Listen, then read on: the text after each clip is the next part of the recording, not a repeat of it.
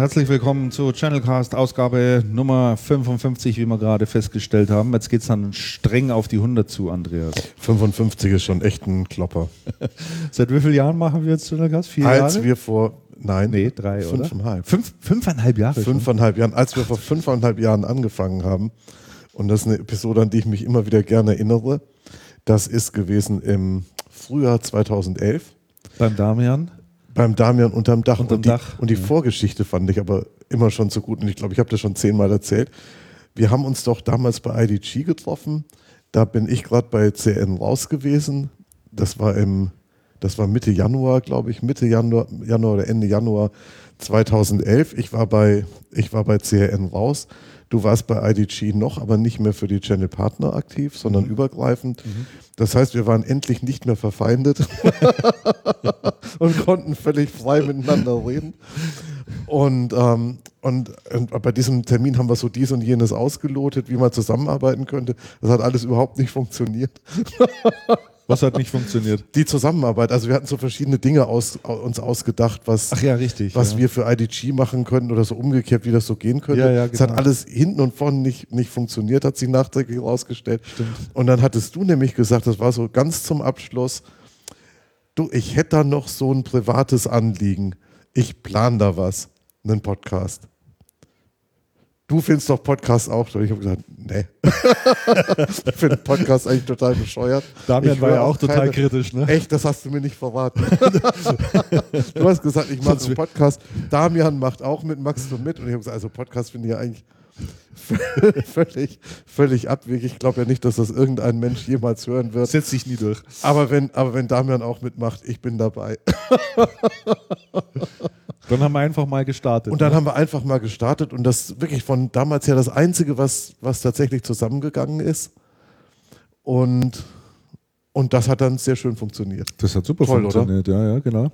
Ja, muss man wirklich sagen. Also das war eine, das war eine, schon eine gute Geschichte. Ich glaube, Damian hat ja so ungefähr anderthalb Jahre, zwei Jahre mitgemacht, hätte Damian, ich gesagt. Ne? länger. Oder länger, länger, sogar noch, mhm. ja. Ich denke, Damian hat mitgemacht fast vier Jahre. Fast vier?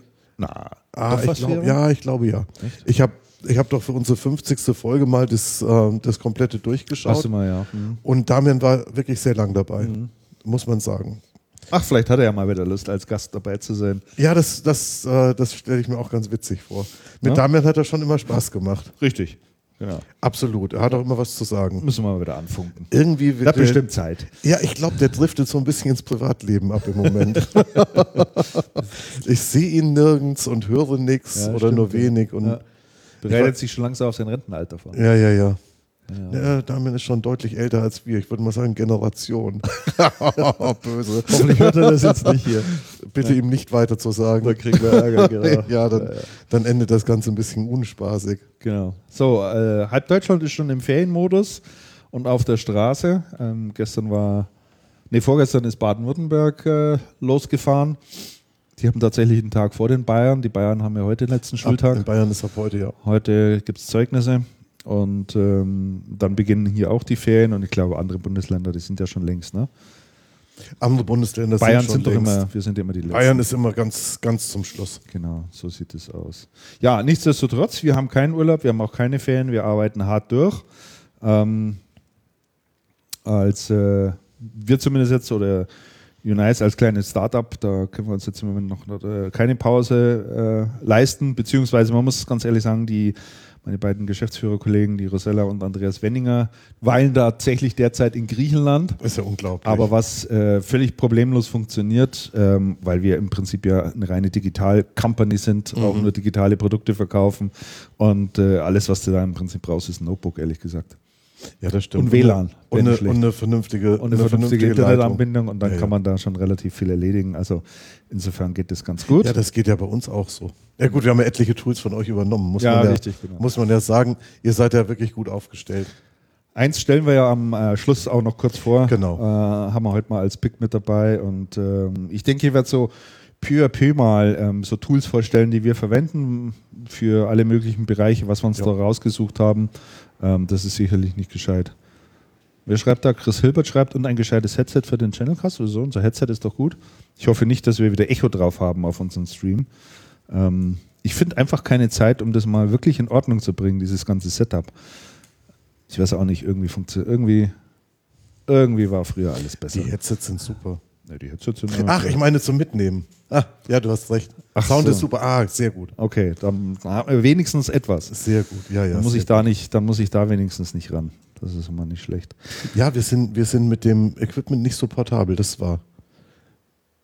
Also Stand heute. Stand, naja, ich meine, Mit bitte, passt doch, alles, passt doch alles hier in diesen Koffer rein. Naja, gut, wenn du jetzt in Kärnten weilen würdest Ach so. und ich im Baltikum, Ja. müssten wir uns was einfallen lassen. Ja, würden wir aber hinkriegen. Mittlerweile habe ich da, hätte ich da eine Lösung dafür, wie man das hinkriegt. Und man kann im Übrigen auch ähm, sogenannte Double-Ender produzieren. Ähm, Okay. Double-Ender heißt, äh, dass jeweils lokal aufgezeichnet wird. Ja? Also wir würden uns jetzt per Netz unterhalten oder per okay. Telefon unterhalten, meinetwegen, keine Ja. Ahnung. Und du zeichnest das sozusagen lokal auf deinem Rechner auf, schmeißt dieses Audio-File in eine Dropbox rein, dann habe ich Zugriff drauf Ach super, das ist ja und dann gut. pack ich es damit rein. Und dann hast du eigentlich eine 1A Das heißt, man hat jeweils. Qualität wie vor Ort Genau.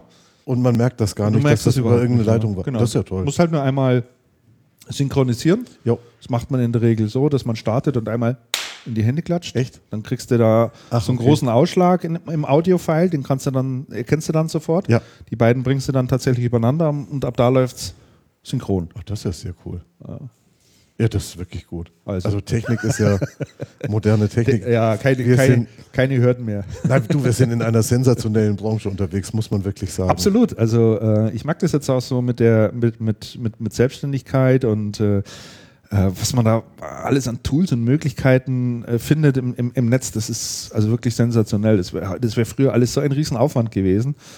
Und äh, mittlerweile geht das alles super easy, super einfach. Es gibt so wirklich tolle Sachen.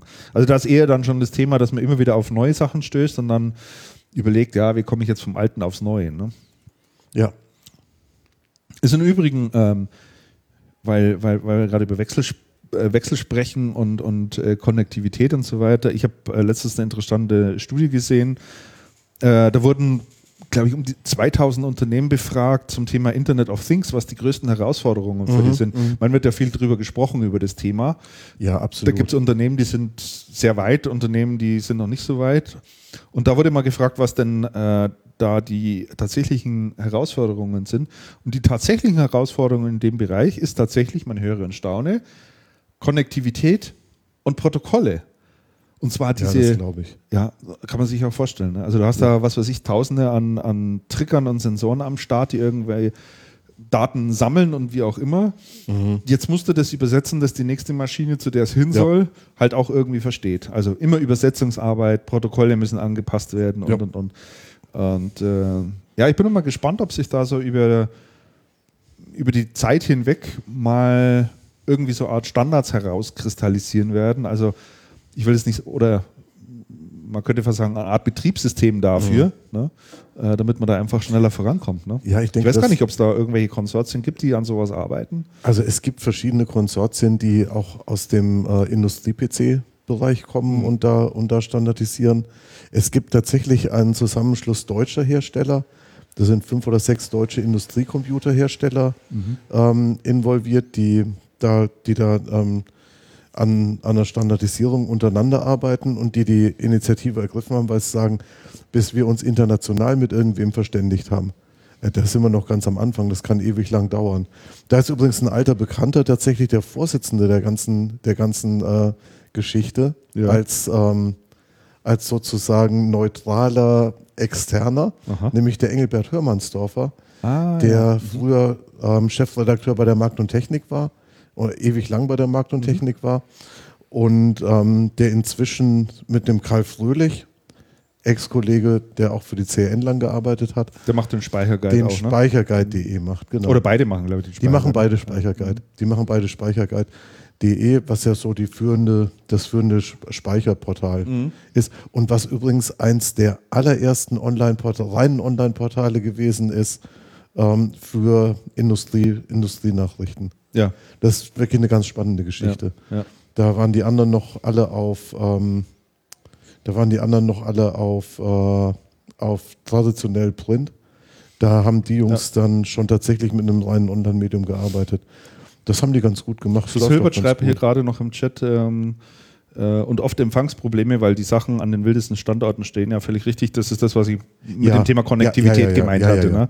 Also du musst dies äh, halt auch tatsächlich miteinander ver vernetzen. Ja, ich habe ich hab neulich so ein paar Untersuchungen Richtung Internet of Things gemacht und habe mir angeschaut, was sind da eigentlich für Unternehmen unterwegs, was machen die da, ähm, wie sehen die Lösungen aus und da sieht man ja wirklich sehr, sehr, sehr, sehr interessante Geschichten, die mit, Sen- Entschuldigung, die mit Sensoren gemacht werden.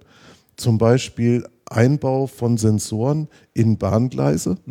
Und das sind dann so, das sind dann so kleine Boxen mit Sensoren drin, ähm, mit einem Datenlogger, der dann erfasst ähm, die Zahl der Achsen, die sich drüber bewegt und die auf Rangiergleise zum Beispiel gehen. Und natürlich stehen die Dinger, also sind die, sind die Schienen irgendwo im Wald oder irgendwo, wo man normalerweise nicht so hinkommt und wo auch nicht unbedingt, ähm, wo auch nicht unbedingt äh, der Anschluss so richtig gegeben ist. Und die haben dann tatsächlich Funkmodule mit drin oder ähm, GSM-Module und, Ja. und, und. Und es gibt tatsächlich auch Anbieter, die sagen, ähm, wir ermöglichen es euch für eure, für eure, ähm, für eure Sensoren ein komplettes eigenes Netz aufzubauen. Das heißt, damit eure, damit eure ähm, Dinge miteinander sprechen können, ähm, bauen wir tatsächlich, bauen wir tatsächlich ein Netz auf. Das ist im Energieversorgungsbereich ganz spannend. Und dann habe ich Lösungen gesehen, die, gel die gelten für ähm, Wasserstandsmessungen. Ja. Das heißt, ähm, wenn die Pegel steigen, ähm, dass, dann, dass dann ein Sensor Alarm schlägt oder so Auslastung von Pumpstationen und solche Geschichten. Also es gibt wirklich sehr, sehr spannende, sehr, sehr spannende Dinge. Ähm, für mich ganz, ganz interessant. Erstens, es kommt sehr stark aus der Industrie Ja. und überhaupt nicht dieses Konsumer und die funkende Windel oder sowas. Ich glaube, die fuchtelnde Windel. fuchtelnde Windel. Ich glaube, das wird auch irgendwann kommen. Die gibt es aber tatsächlich schon, ne? Ja, ja, Also, ja, ja, aber das ist, noch nicht, das, das noch nicht so im großen Stil da. Aber ich glaube, das kommt auch irgendwann. Aber im Moment, der sehr, der, der sehr interessante Bereich ist tatsächlich Industrie. Da geht schon sehr, sehr viel. Und ähm, die zweite Beobachtung, ich weiß nicht, ob ich schon mal hier drüber gesprochen habe, könnte sein, aber falls ja, seht es mir nach, falls nein, Wiederholung übt oder umgekehrt. Ähm, was total interessant ist an diesem ganzen Internet of, Internet of Things oder Industrial Internet, äh, Internet der Dinge oder Industrie 4.0 oder wie man es auch immer nennen will, es gibt keine gesettelten Strukturen. Es gibt null gesettelte Strukturen, ist Vogelwild. Bei IT ist ja sehr schön. Bei IT geht das alles so top-down. Man hat einen Hersteller, der Hersteller hat Distributoren, über diese verkauft er an Händler und das geht dann an Endkundenunternehmen. Und ähm, schon wenn es um OEM-Geschäft geht, weicht das ja ab, weil Ja. der Endkunde ist ja nicht mehr der Endkunde, sondern irgendein anderer, der was produziert, wo IT drin ist. Und bei, ähm, diesen, bei diesen Sensorengeschichten und, und, und, da ist die Szene wirklich sehr, sehr wild. Da gibt es also Entwickler, die in Unternehmen sitzen, Entwickler, die beim Sensoranbieter sitzen, Entwickler, die eine Software machen, die dann von den, Sensor an, von den Sensorherstellern direkt die Sensoren beziehen und die irgendwo integrieren. Viel Integration, viele Ingenieursbüros, Ingenieurbüros, die so Teillösungen konzipieren und da die, und da die Teile besorgen. Also wirklich äußerst, also wirklich äußerst spannend. Ja, es ist halt äh, Aufbruch. Es ist Vogelwild. Also wird sich- muss man mit einem Wort sagen, Vogelwild. Ja, es wird sich sicherlich irgendwann mal einschwingen und einpendeln. Ähm, das wird schon alles funktionieren, aber das wird einfach auch noch eine ganze Zeit lang dauern. Ne? Ich meine, Ja. da wirken jetzt die ganzen Marktkräfte erstmal, da versuchen sich jetzt einige natürlich zu positionieren. Mhm. Äh, ich denke, Thema Standards ist dann natürlich auch ganz wichtig, äh, Ja, dass das absolut. Thema vorangeht. Und äh, bis man da aber mal die ganzen Anforderungen eingesammelt hat, das ist natürlich auch nicht ganz einfach. Es, Also, es ist tatsächlich auch so, dass zum Beispiel diese Security-Themen ganz massive Themen sind. Mhm. Auf der einen Seite und auf der anderen Seite ähm, recht interessant, die Industrieplayer kennen IT nicht. Also Mhm. die kennen unsere ganze Terminologie nicht. Die wissen nicht, wie, wie wir reden, von was wir reden. Die sehen auch nicht unbedingt die Komplexität zum Beispiel bei Security-Lösungen. Ähm, ich hatte mit einer, mit einer Bekannten euch gesprochen, die für, die für einen Softwarehersteller ähm, gearbeitet hat, die so Software machen, mit dem man Produktionsplanung und Produktionssteuerung machen Ja. kann. so, wie heißt denn das nochmal? Ich habe vergessen, wie es heißt. Es gibt da einen Begriff für. PPS. Nee, das ist eine Ebene drüber, MAS. Ich glaube MAS. Aber ich kann das, ich kann das nachschauen und nochmal und noch mal, und noch mal online stellen. Und die meinte, naja, da haben sie dann gesprochen und hatten so eine Idee. Also wir werden dann irgendwie so kleine Sensoren und kleine Kästchen mit dem Sender und mit Software und die setzen wir dann auf die Maschinen, dass die dann die Daten abgreifen und raus. Und dann meinte meine Bekannte, die aus IT kommt, sagt, ach, eine Appliance. Und der, ach, da gibt es schon ein Wort dafür, das ist ja ein Ding. also, da, Da also, muss man sich noch annähern. Ja. also man sieht, es prallen, es prallen Welten, es prallen Welten aufeinander. Ja. Es prallen Welten aufeinander. Die sprechen komplett anders. Wurstel jeder vor sich hin. Und die wursteln so vor sich hin und dann gibt es so Industrieunternehmen, die dann, die dann Kooperationen untereinander machen. Also es ist wirklich spannend. Es ist eine sehr spannende, eine sehr spannende, ähm, eine sehr spannende ähm, Entwicklung. Entwicklung, sehr spannender Markt. Und interessant, auch interessant ist, wir sprechen ja mit, mit relativ vielen, ja, so, so IT-Herstellern, so, so halt mit unserer Branche halt. Und fast egal, bei wem man im Moment adressiert, Internet of Things, sagt jeder, oh, ja, ja, müssen wir rein. müssen wir rein, aber wie, ja, wissen wir auch nicht genau. Also da ist auf der einen Seite so der, der Druck, was zu machen, sehr groß und auf der anderen Seite so eine Ratlosigkeit, weil man halt auf eine komplett neue Landschaft stößt, die nach ganz anderen Gesetzmäßigkeiten funktioniert. Ja, aber das Thema wird kommen und äh, es macht Da- sicherlich Sinn, kommen. äh, Ja, sich ja, ja. Mit, dem, mit dem Thema zu beschäftigen. Also wir sind ja jetzt auch relativ viel unterwegs mit unseren Digitalisierungslösungen in Form eines Textroboters ja derzeit sehr stark. Ähm, wir haben jetzt äh, beispielsweise auch eine Bank besucht. Also Mhm. geht es gar nicht um die Betextung von, von Produkten in dem E-Commerce-Bereich, sondern da ging es eher um das Thema, Banken haben ja ähm, eine Unzahl an Daten, äh, die sie sammeln für ihren Kunden und so weiter und Ja. so fort. Und mit Hilfe eines Textroboters wäre es ohne weiteres möglich, eine wirkliche 1 zu 1 E-Mail-Kommunikation aufzubauen. Also heute Mhm. machen die Banken halt oder wie viele Unternehmen einfach eine Massenaussendung an E-Mails, da gehen dann 100.000 E-Mails raus, dann hast du Ja, ja, ja. eine Conversion Rate von 0,01 Prozent, Aber weil den ganzen Rest es interessiert es nicht. inzwischen immerhin. Ja, Meine Bank hat neulich auf. damit angefangen. Und, und in den ganzen Unternehmen, wo wir zurzeit unterwegs sind, stellen wir eines fest, dass fast in jedem Unternehmen mittlerweile Stabstellen eingerichtet wurden, Mhm. die sich ausschließlich um das Thema Digitalisierung kümmern. Mhm. Diese Bank hat uns zum Beispiel gesagt, ähm, wir haben derzeit drei Leute eingestellt, die nichts anderes machen, als Digitalisierungsprojekte zu definieren Mhm. und aufzusetzen. Ja, die, die, das ist deren einziger Job. Also da ist schon, ich weiß jetzt nicht, ob es blinder Aktionismus ist, aber da kommen schon durchaus auch, auch sinnvolle Sachen raus. Also da ist schon sehr, sehr viel am Start. Die sind alle ganz kräftig am Arbeiten und die haben teilweise Mhm. ähm, äh, da schon wirklich ernsthafte Projekte, an denen sie arbeiten. Ähm, und das fand ich schon, fand ich schon sehr interessant. Also hätte ich, hätte ich mitunter nicht gedacht, dass das, ähm, äh, dass das schon so weit geht, dass man da tatsächlich konkretes Personal einstellt. Aber da, da gab es jemanden, der hatte auf seiner Visitenkarte drauf Chief Digital Officer. Dazu haben wir eine schöne, haben wir eine schöne, ähm, haben wir einen schönen Seiten, Seitenkommunikationsstrang, glaube ich, Christian. Ja. Ähm, weil wir doch neulich jemanden getroffen haben, der aus der IT kommt, Mhm. der in IT sehr versiert ist, der sich CIO nennt. Und der meinte, also wenn ein Unternehmen einen Chief Digital Officer hat, dann hat in der Regel der CIO versagt. Ja, richtig.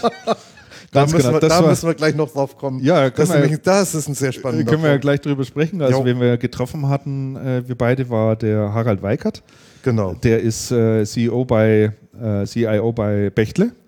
Genau. Die Bechtle hat einen CIO. Ja, die hat tatsächlich einen CEO, genau, richtig. Ich meine, dieses Unternehmen hat natürlich auch selber eigene IT und auch eine ein Vorstellung davon, wie sich das Unternehmen entwickelt und wo sie hinwollen. Wir alle wissen ja, die sind an sehr, sehr vielen Standorten in Deutschland. Ja.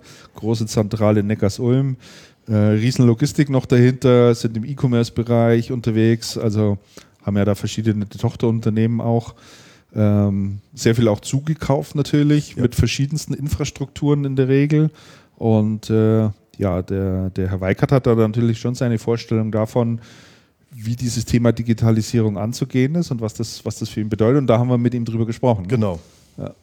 Und ähm, ja, du kannst ja vielleicht mal ganz kurz wiedergeben, wie sich Bechtle da so positioniert. Also ich, ich sage ich sag ganz kurz mal ein Wort zum, zum Setup. Ja. Also das, das Interessante ist, der Weikert ist auf der einen Seite CIO bei der Bechtle. Aha. Ist eine sehr interessante Persönlichkeit ähm, mit einer sehr mit einer hochinteressanten Historie, Bran ja. Branchenhistorie, aus der heraus man dann auch sehr viel versteht, wie, wie er da agiert und was er da tut.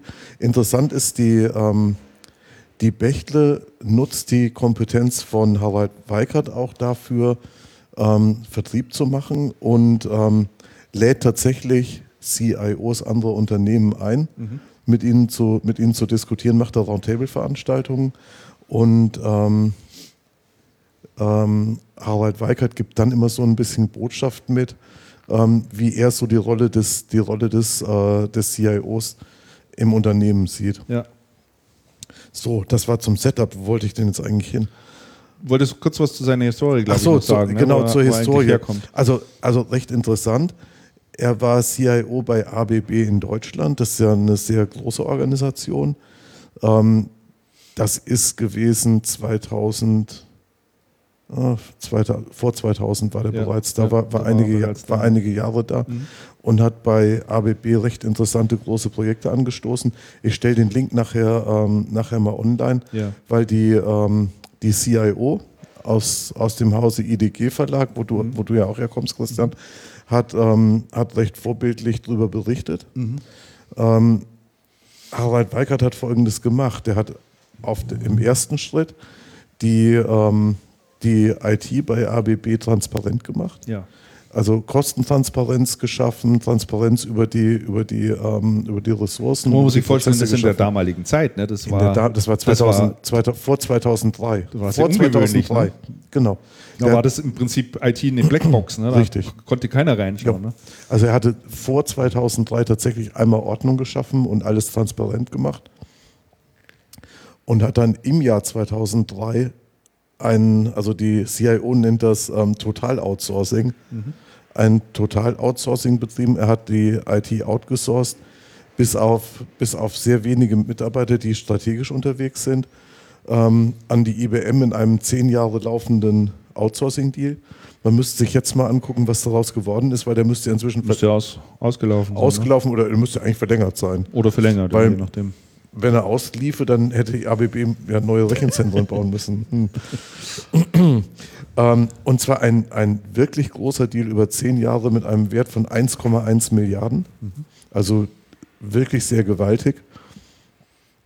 Und noch einen zweiten Deal an die, ähm, an die CSC Plönske vergeben ähm, über Anwendungsentwicklung mit ähm, 120 Mitarbeitern. Also wirklich sehr, sehr, sehr, sehr groß angelegt.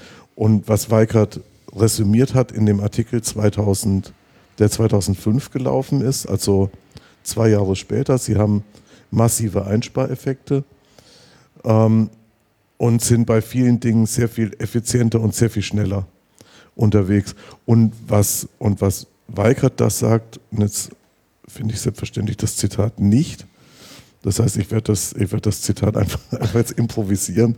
Ähm, der sagt, als, ähm, als Anwenderunternehmen sind wir natürlich nur sehr begrenzt in der Lage, unsere Infrastruktur ständig so auf dem Laufenden zu halten, wie das ein Dienstleister kann, dessen Kernbusiness es ist, die Top State-of-the-Art Infrastruktur zu haben und seine Kunden von dieser Infrastruktur aus zu bedienen. Ja.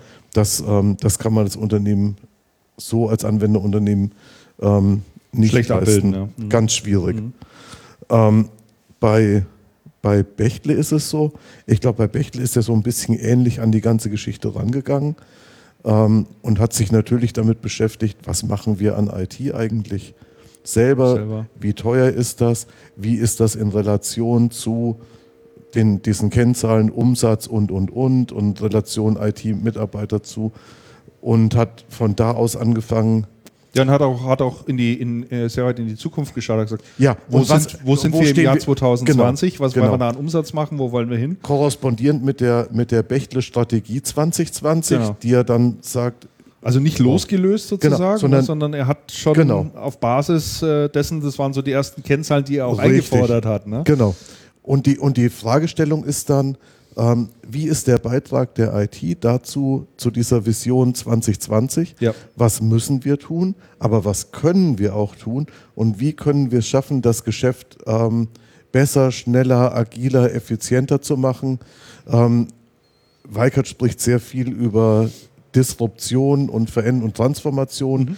in Unternehmen und in der IT. Das, das, ist, äh, das ist wirklich sehr, sehr spannend und sagt das dann natürlich auch bei Bechtel. Und das ist ein Know-how, was er da, was er da einbringt. Kann, ja. Und er sagt, der CIO ist jemand, der ähm, verstehen muss und antizipieren muss, was die, was seine Kunden, nämlich die Anwender des im Unternehmen, die Fachabteilung, äh, antizipieren muss, was seine Kunden brauchen, um ihre Kunden wiederum zufriedenzustellen und ähm, wie man technische Möglichkeiten, die es heute gibt, tatsächlich so adaptiert, dass sie das Unternehmen nach vorne bringen, obwohl die Leute, die in den Fachabteilungen arbeiten, eigentlich noch gar nicht wissen, was alles Tolles geht. Und da kommt die IT dann als Ja, oder versuchen ihre eigenen Wege zu gehen. Ne? Also ich meine oder versuchen Workarounds für schlimme Dinge zu machen, genau. die in noch schlimmeren Dingen resultieren. Richtig. Und was ja dann, was ja dann dieses Stichwort Schatten-IT ist. Ganz genau.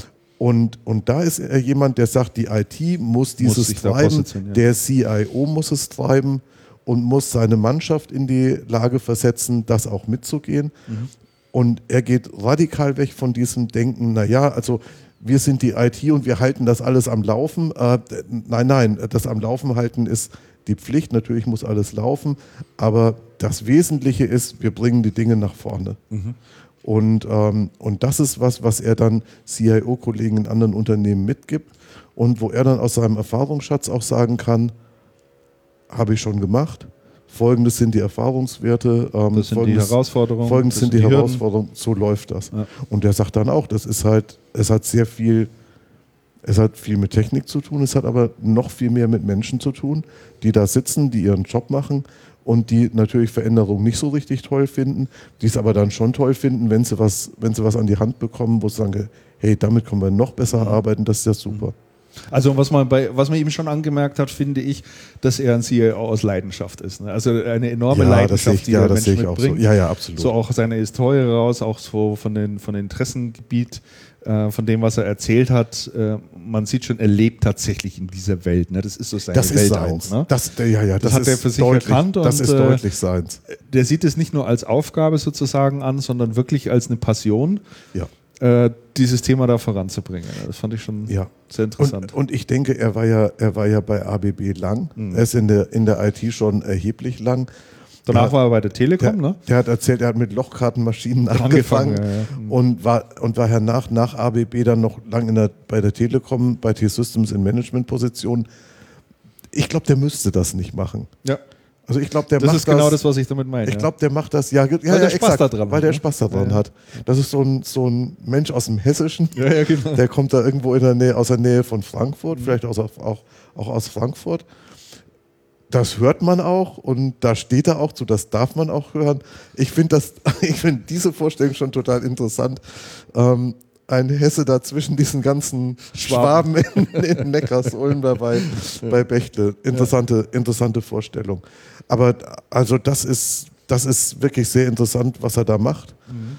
Ähm, ja, und der, und der geht jetzt bei Bechtle halt so einen ganz ähnlichen Weg und ähm, und ich glaube, der macht das auch in einer irren Geschwindigkeit. Absolut, ja. Er arbeitet ja an, an, an Rechenzentren und ähm, an großen Infrastrukturen, die man, die man dann für die Bechtle nutzt und die man dann vielleicht auch seinen Kunden zuteil werden lässt. Ja. Also es ist, es ist recht beeindruckend und also ich denke, die Bechtle nimmt, nimmt dadurch, ich glaube, er ist angefangen letztes, letztes Jahr, stimmt mhm. das? Mhm.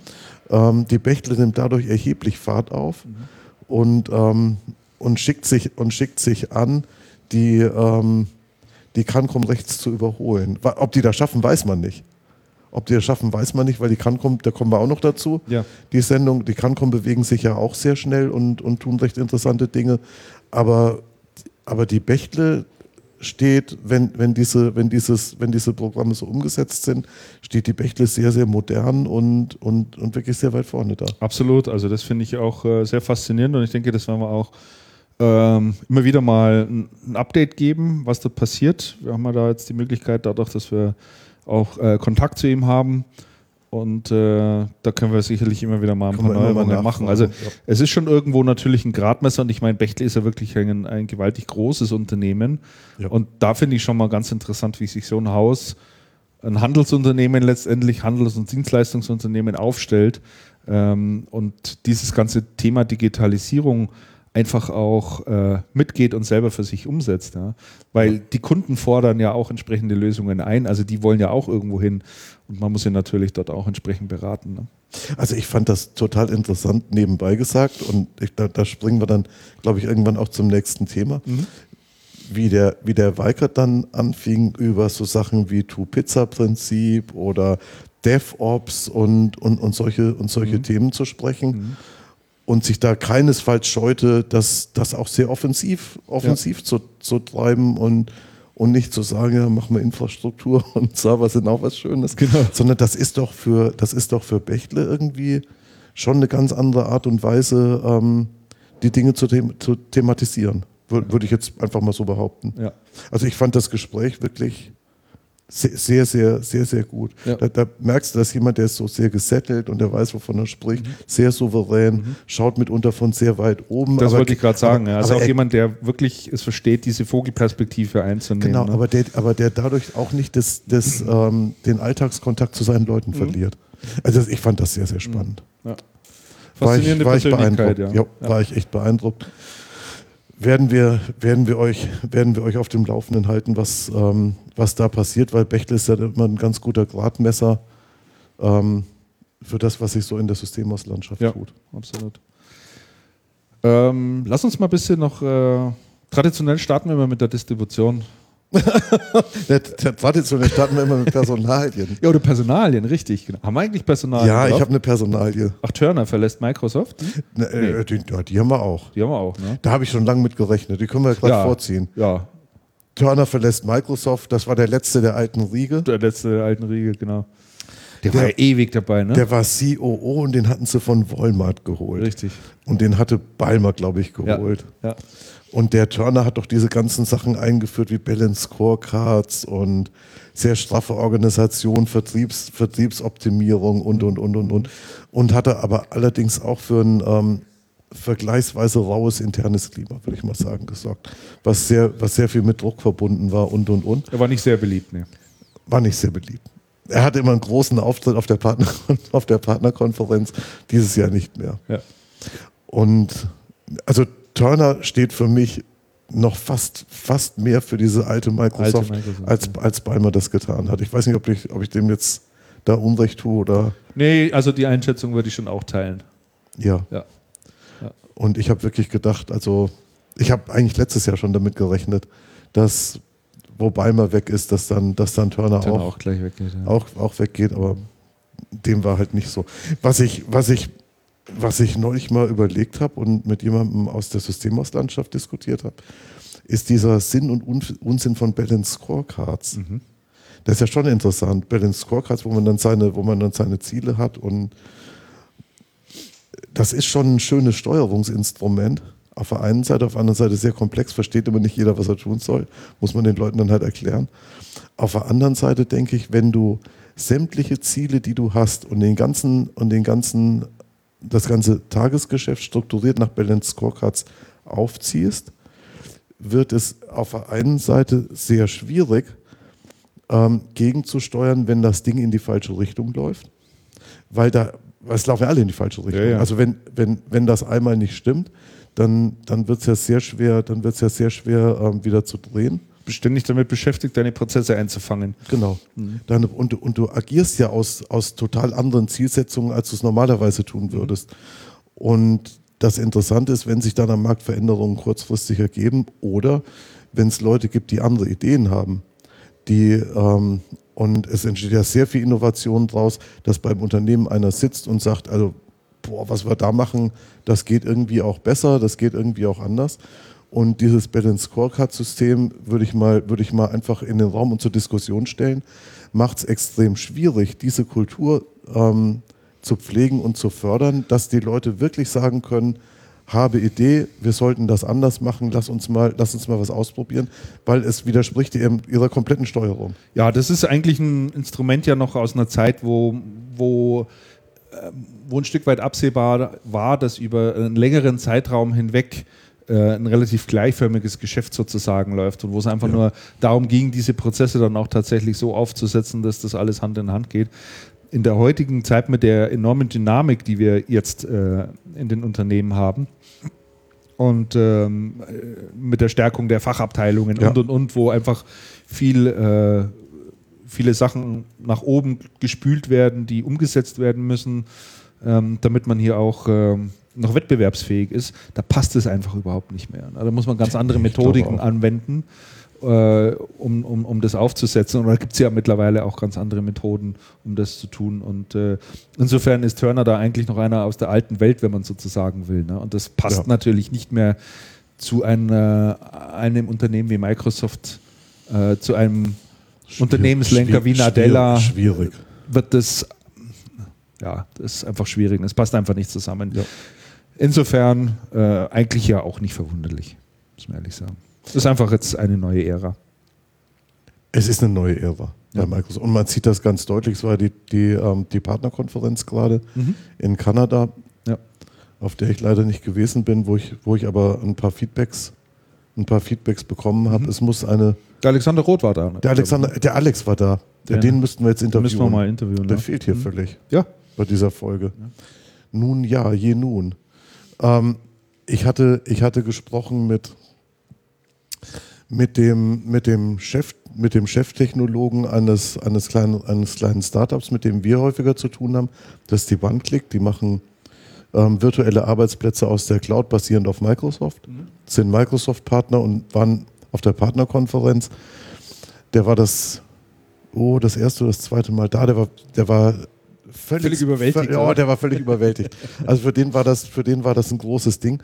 Und der hat halt gesagt, die Microsoft schieben jetzt alles und zwar mit richtig viel Schwung Richtung, Richtung Cloud und in die neue Welt und, und nieder mit Lizenzen und Lizenzschieber. Das wollen sie überhaupt nicht mehr haben. Es geht jetzt, es geht jetzt doch alles sehr, sehr stark in die, in die andere Richtung. Und er hat gesagt, anders als, anders als in der Vergangenheit, wo dann viel drüber gesprochen wurde, ist es tatsächlich so, es geht sehr viel Umsatz, es geht sehr viel Geschäft. Die Partner machen wahnsinns viel und das sind, ganz, und das sind auch ganz neue, ganz neue Partnertypen, die da, die da was tun. Und die Akzeptanzprobleme, die man, die man gehabt hat gegen, gegen ähm, Cloud Computing und, und, und, sind mittlerweile bei den meisten Unternehmen verschwunden. Ja, also Microsoft, ich habe da gestern mal einen Artikel gelesen, sagt dir das Unternehmen Mesosphere was? Nee, die kenne ich nicht. Ähm, ist ein in Silicon Valley gegründetes Unternehmen von zwei Deutschen und die arbeiten äh, zurzeit an einer sogenannten Übercloud. Also ähm, mhm. du hast immer das Problem, wenn du für verschiedene Dinge nutzt du verschiedene Cloud-Services. Mhm. Ja, für Speichern nutzt du dieses, äh, für deine Anwendungen nutzt du jenes, für Infrastruktur nutzt du diese und so weiter und so fort. Und ähm, diese zwei Deutschen, der äh, Leibert heißt einer davon, ein Informatiker, und der andere heißt Tobias Knaub, äh, die wollen sowas wie eine Übercloud schaffen. Und die blasen jetzt direkt zum Frontalangriff äh, gegen Webgiganten wie Amazon. Und, Ach komm ähm, her. Ja, und da ist zum Beispiel auch Microsoft und HP ganz dick drin, mhm. uh, mit einer riesengroßen Beteiligung und äh, fördern die also. Äh, das, das ist hochinteressant. Das sind 165 Leute, die da mittlerweile arbeiten beim Mesosphere. Ähm, schreiben natürlich noch äh, rote Zahlen, wie nicht anders, wie nicht, äh, wie nicht anders gedacht ist, aber die ja, ja. helfen eben Unternehmen, diese Interoper, Interop Interoperabilität, oh, echt ein schwieriges Wort, ja, scheiße, ähm, von verschiedenen Cloud-Diensten einfach sicherzustellen. Ja, dass das einfach äh, hier alles miteinander greift. Ganz interessant, äh, sollte das, man sich mal anschauen. Das ist ja auch spannend. Also wenn, wenn du überlegst, du baust eine Anwendung auf einem auf, einem, äh, auf einer Cloud-Plattform, mhm. die dann auf verschiedene Services geht und die Services aus, dem, aus der Plattform nutzt, ja, wie bringst du das dann auf eine andere, wie portierst ja. du das jemals auf ein anderes ja ja. wo, die, Services nicht ja. da sind, wo, ja. wo das ganz anders, wo die das haben ganz eine, anders geht. Die haben ein Stück äh, Open Source Software, also ist tatsächlich auch ein Open Source mhm. Projekt in der kostenlosen Variante. Ähm, Im Prinzip eine, eine, Software geschrieben, die es halt schlicht und einfach gestattet, ähm, alles zwischen den verschiedenen Infrastrukturdiensten austauschen zu können. Ja, da das muss ja so irgendwie so eine Mittelwehr ja, genau. Geschichte Im Prinzip sein. Kannst ja. du dir, Im Prinzip kannst du dir das so vorstellen. Ja. Dann gibt es eben noch eine bezahlte Version, wo du dann halt mehr Features und mehr Funktionen hast und äh, das geht sehr, sehr erfolgreich ab, dieses Ding. Da wird äh, zurzeit äh, viel drüber gesprochen. Und die beiden Konzerne zusammen, also HP und, und Microsoft, die haben da jetzt 75 Millionen Dollar draufgeworfen.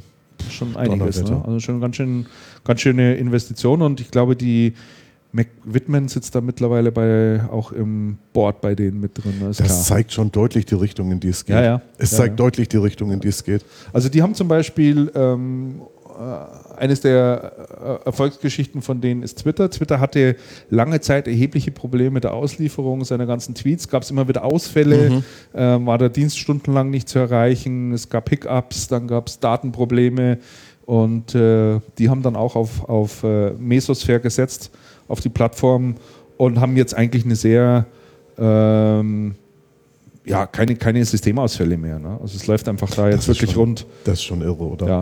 Und ich meine, da, da wird einiges drüber geschoben über Twitter. Ne? Das ist schon, ja. schon wirklich irre. Also brauchst du auch eine, eine extrem skalierungsfähige Plattform. Ne? Und die haben auch wirklich große Kunden. Also neben Twitter haben die Verizon, Time Warner, eBay, PayPal. Das sind ja nur die großen. Ähm, ja, ja nur die großen. Google mitunter nutzt äh, teilweise von Mesosphere.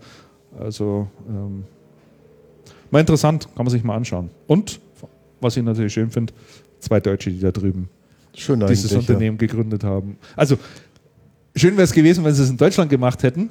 Aber da haben sie auch gesagt, nee, da musste dann schon ins ist Valley rüber. ist wahrscheinlich schwierig mit den, mit den Menschen und ja. da sitzt du natürlich auch viel mehr an den Zentralen der großen wenn du mit den großen amerikanischen Konzernen auch wirklich ins Geschäft kommen willst, dann musst du einfach da drüben Dann ist es schon sitzen, sinnvoll, wenn du mal da drüben sitzt. Wenn du da drüben bist, ja. Äh, jetzt können wir aber tatsächlich zur Distribution gehen. Oder hast du noch eine Personalie? Ja, wir machen heute eh irgendwie. Ich habe noch eine ne? Distributionspersonalie, interessanterweise. Mach. Und zwar, und zwar ist die Yvonne Schlottmann jetzt Geschäftsführerin von druckerfachmann.de mhm. ähm, zusammen mit Doreen Deubner. Ja. Das ist anscheinend ganz neu. Ähm, Yvonne Schlottmann ist äh, Prokuristin bei der Also MPS und ist jemand, die, Gott, die kenne ich auch schon relativ lange. Mhm.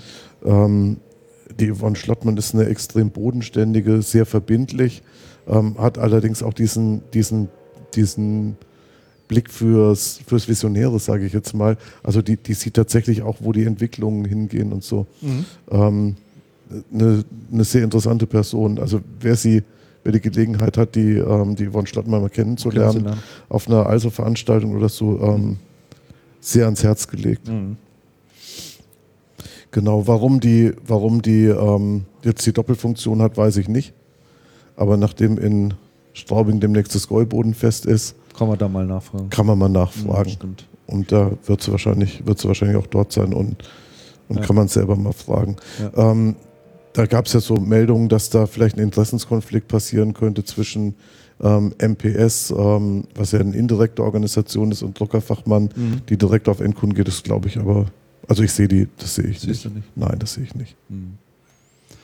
Aber wo du gerade schon Gäubodenfest erwähnt hast, äh, ist natürlich eng verbunden mit dem Namen Also. Also Geschäftszahlen willst du drauf raus, oder? Genau, die hast du hier oben hey, die also Geschäftszahlen. Du hast du dir ja bestimmt ich, angeschaut. Ja, ne? ich habe sie mir angeschaut. Ich die kamen, glaube ich, letzte Woche. Wenn die sind täuscht, ne? sehr, sehr, ne, die kamen die Woche tatsächlich. Und die Woche? Heute haben wir den 29. am 26. 26. kamen wir, genau. Am 26. Ähm, also schließt profitabel ab. Okay, das ist jetzt ähm, nicht so erstaunlich. Die, ähm, die Profitabilität ist ja etwas, was dem Gustavo Möller-Herg, dem CEO von der sehr wichtig also ist. sehr, sehr, sehr, sehr wichtig ist, überragend wichtig ist. Ja. Und in der Distribution, die generell von, von kleinen Margen geprägt ist, ist das ja auch was überragend Wichtiges. Absolut. Wenn du da nicht aufpasst, ist das nicht gut. Nee, weil du sonst dein eigenes Unternehmen nicht, nicht, nicht voranbringst, ne? Genau. weil du nicht investieren kannst in neue Sachen. Ja. Und das ist, glaube ich, schon was äh, etwas sehr Wichtiges und wo die beiden anderen Broadliner, sei es Ingram Micro oder Tech Data, echt zu knapsen haben. Ne? Also man, Also die man sieht Ingram- es ja immer wieder. Ingram Und es gab ja eine, erheblich zu knapsen, ja. da gab es ja auch ein sehr kritisches Statement vom äh, Ingram-Chef selber. Ich glaube, Ja. hatten wir in der letzten Folge auch ein bisschen drüber Der gesagt gesprochen. hat, wir sind zu langsam. der auch Ja, gesagt ja, hat, wir, sind, genau. wir sind einfach zu langsam, wir müssen mehr Fahrt, mehr. Geschwindigkeit aufnehmen. Absolut. Dafür brauchst du aber auch Mittel. Genau. Ist einfach so. Ja. Ja, und deswegen bahnt sich ja bei Ingram diese Übernahme an, da sprechen wir aber auch gleich sprechen wir noch auch gleich noch drüber. Genau. Jetzt gerade mal, jetzt gerade mal zur, ähm, So, also. jetzt gerade mal zur Also. Die Also ähm, hat eine Umsatzsteigerung und das ist jetzt nicht selbstverständlich ähm, in der Distribution um knapp 3% auf 3,771 Millionen Euro. Mhm.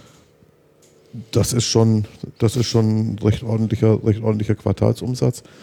Und ähm, haben mit einem Gewinn von 27,8 Millionen abgeschlossen. Milliarden hattest du vorhin gerade gemeint. Du hast gerade Nee, 3, drei- drei- nee, 3700, Entschuldigung, Ja. drei- 3,77 Milliarden. Ja, ja, natürlich. Okay. Selbstverständlich. Milliarden, genau. Und ähm, mit einem EBIT von, von 40,3 ähm, Millionen. Mhm. Ähm, das Ergebnis ist tatsächlich um 14 Prozent gestiegen gegenüber Vorjahr, was äh, wirklich gut ist.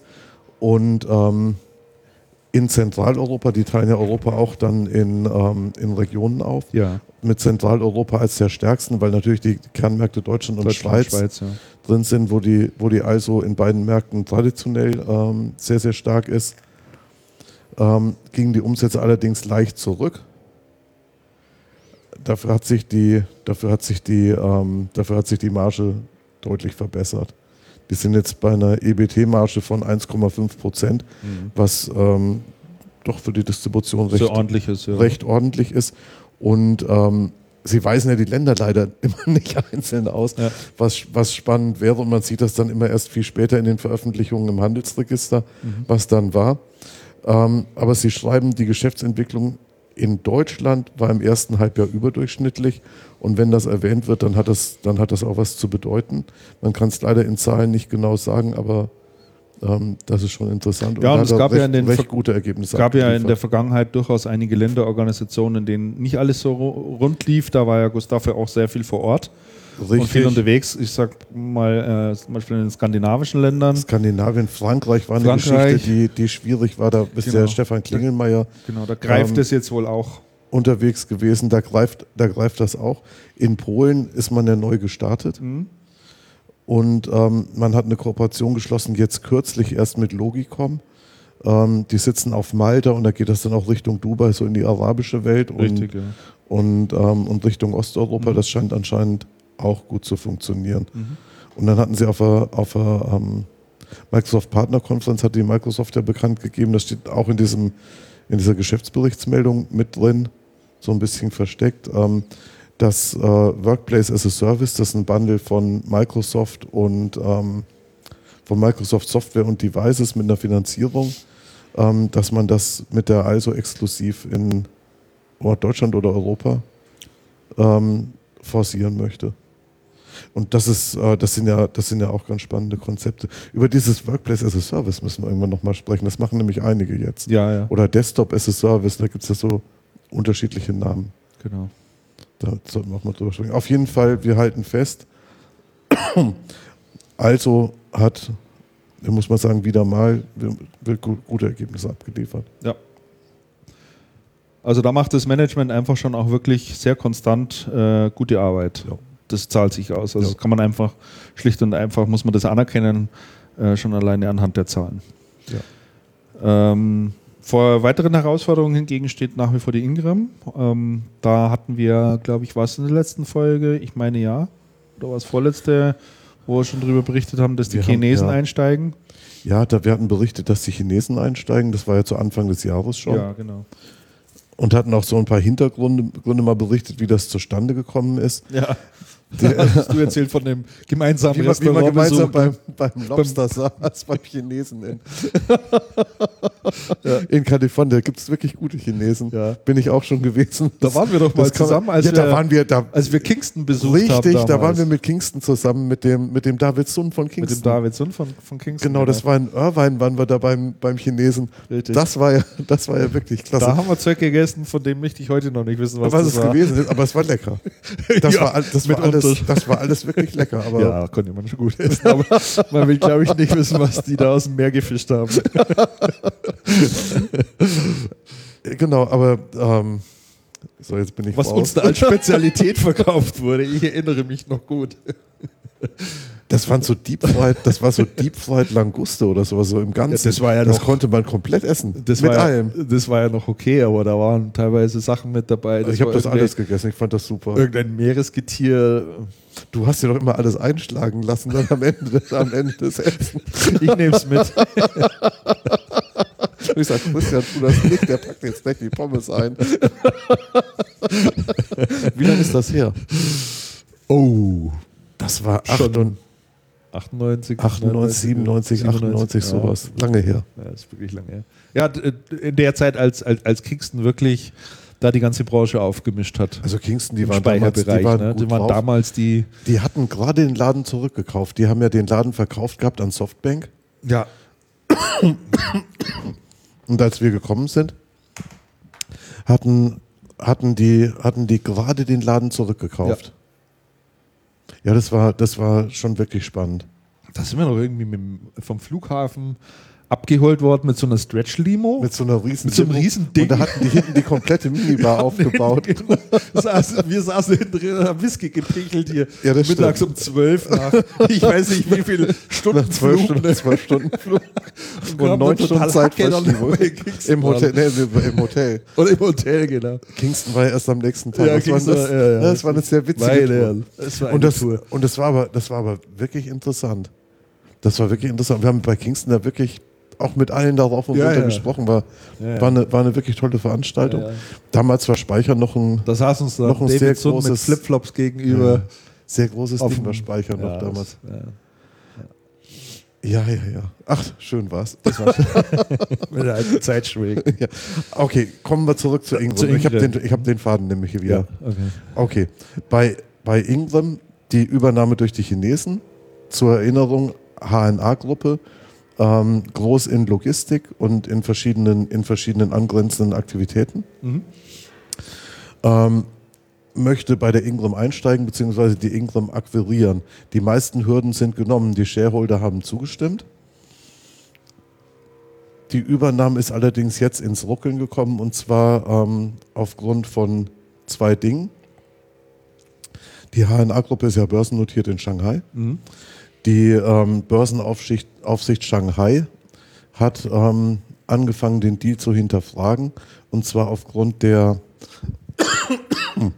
aufgrund der aktuellen ähm, Ingram-Geschäftszahlen. Ingram hat ja kurz nach Bekanntgabe der Übernahme gemeldet, dass ähm, Umsatz und Gewinn dramatisch eingebrochen sind. Und ähm, die Börsenaufsicht wollte jetzt wissen, ob das nicht alles überteuert ist und ob das da überhaupt mit rechten Dingen zugeht. Mhm. Das ist so die eine Geschichte. Die andere Geschichte ist, die Amerikaner haben eine, eine Behörde, die sich um Mergers und Acquisitions kümmert, nämlich genau darum, wenn amerikanische Firmen von ausländischen Investoren oder Firmen übernommen werden oder wenn es da Beteiligungen gibt, ob die amerikanische Sicherheitslage irgendwie tangiert sein könnte. Beein, beeinflusst, beeinflusst sein könnte. Gerade wenn so ein Chinese um die Ecke kommt, ne? Gerade im Moment ist das ja, ist das ja sehr stark in der Diskussion. Ähm, und es hieß zuerst, das wäre eine reine Formsache. Mhm. Und ähm, jetzt kürzlich ist die Meldung rumgegangen, dass Ingram mit dieser Behörde doch intensiver spricht und da auch einen Report für die Behörde vorbereitet. Ja. Ob die, ob die, dass die Übernahme da sicher ist und keine amerikanischen Staatsgeheimnisse ähm, direkt im Mangel nach China übertragen werden. Da haben die enorm Panik davor, ne? Jo, und ich würde mal sagen, ich würde mal sagen, die Übernahme ruckelt etwas. Ich glaube nicht, dass sie gefährdet ist. Oder es würde mich sehr wundern, wenn sie gefährdet wäre. Interessanterweise, ähm, interessant finde ich allerdings, dass die Nachfragen total unterschiedlich motiviert aus, einmal aus China kommen und einmal aus, und einmal aus Amerika. Mhm. die interessante, also inter, interessant ist ja, ist ja generell, da hatten wir, glaube ich, auch schon drüber gesprochen, dass ähm, chinesische Unternehmen im Moment groß auf Einkaufstour sind. KUKA. Ähm, sehr viel mit, staatliche, mit staatlicher Unterstützung oder mit staatlichen Bürgschaften. KUKA ist über, ist, sind die schon übernommen worden oder ist das Willenserklärung? Ich Müsste glaube, jetzt Übernahme ist noch nicht, schon- ich glaub über die ich glaub, Bühne, noch aber das ist also auf jeden Fall Da war jetzt zunächst mal mussten ja die äh, KUKA-Eigner hier noch zustimmen. Ja. Ich glaube, das ähm, ist jetzt soweit durch. Das dürfte eine Formsache sein, weil das ist ja, die meisten Aktien sind ja im Besitz vom äh, Friedhelm. Boah. Sowieso. Ja. Also die haben sich ja alle zumindest dafür ausgesprochen. Ne? Und Ja, äh, ja, ja. die Aktionäre waren natürlich äh, teilweise dagegen. Ja, die, Äh, das sind ja das hat man, Aktionäre ja, ja, das hat man aber soweit ich jetzt das gelesen habe, äh, alles befriedet und äh, da gehen die Gespräche jetzt wohl weiter. Ne? Ja. Und, und, Und dann war, war da nicht äh, die- dieser Flughafen, der verkauft werden sollte an die Chinesen, an eine Firma, Oh, ja. die es nicht gab. der Flughafen Hahn. Der Flughafen, genau. Ja, also Das das, hat ja auch eine, Wellen geschlagen, Das war eine ne? merkwürdige. Ich habe das, ich habe das nachgelesen, aber ich muss dir ganz ehrlich sagen, ich habe nicht so richtig verstanden, was da, was da, was da passiert ist. Das war so komplett wirr. Auch die Berichterstattung war so ein bisschen wirr. Also es ist niemand hergegangen und hat mal auseinanderklamüsert, wer da eigentlich mit wem. Es war bloß völlig chaotisch. Ein deutscher, deutscher Geschäftsmann und und und Ja, war ja. davor geschaltet und der hatte irgendwelche Deals mit ich glaube, Juwelendeals mit chinesischen Firmen. Ah, Ich weiß es nicht. Also das war sehr schräg. Die jüngste Übernahmeankündigung ist übrigens Osram, die Glühbirnensparte, Ach, das wusste ich gar nicht. an, auch an einen chinesischen Investor. Das war jetzt, ich glaube, die Woche sogar. Okay. Das war sogar die Woche im Gespräch. Also da, ähm, da ist schon einiges in Bewegung. Und ich bin, und ich bin tatsächlich mal, ähm, ich bin tatsächlich mal gespannt, wie das so weitergeht und wie diese Konjunktur der großen chinesischen Unternehmen, wie lange die anhalten wird. Also wie lange die mit viel Geld unterwegs sein werden, um, um ja, Zukunftssicherheit zu kaufen. Ich, also meine These ist ja, dass dass darum geht, dass diese riesengroßen Betriebe, die man zu DDR-Zeiten, die DDR-Betriebe wurden alle zerschlagen und, und irgendwie kleinteilig verkauft. Die Chinesen machen das anders. Aber die Zukunftssicherheit der, der Geschichten ist ja auf jeden Fall eine Frage. Absolut. Und ich bin gespannt, wie lange das da alles so gut geht. Also vielleicht kommt dann auch irgendwann ein böses Erwachen. Ne? Also könnte ich mir vorstellen. Ja. So, ähm, Interessante Geschichte, gell? Ja. Amazon haben wir hier noch draufstehen. Amazon-Konferenzen, was das alles bedeutet. Ach, da, du warst auf der ABS. Ach, da, bin ich, ne? da bin ich doch gewesen. Da warst du auf der ja, ja, AWS, ja, ja. auf der Amazon, auf der Amazon-Konferenz und habe auch ein bisschen was über und habe beim Markus Reuter bei Channel Observer ein bisschen was drüber geschrieben. Mhm. Und ich glaube, es lohnt sich auch, es lohnt sich auch darüber mal zu berichten. Ich schieb mal was anderes vorweg. Ja. Ich schieb mal was anderes vorweg, dann ähm, wird vielleicht, ist der, vielleicht der Zusammenhang irgendwie, irgendwie klarer.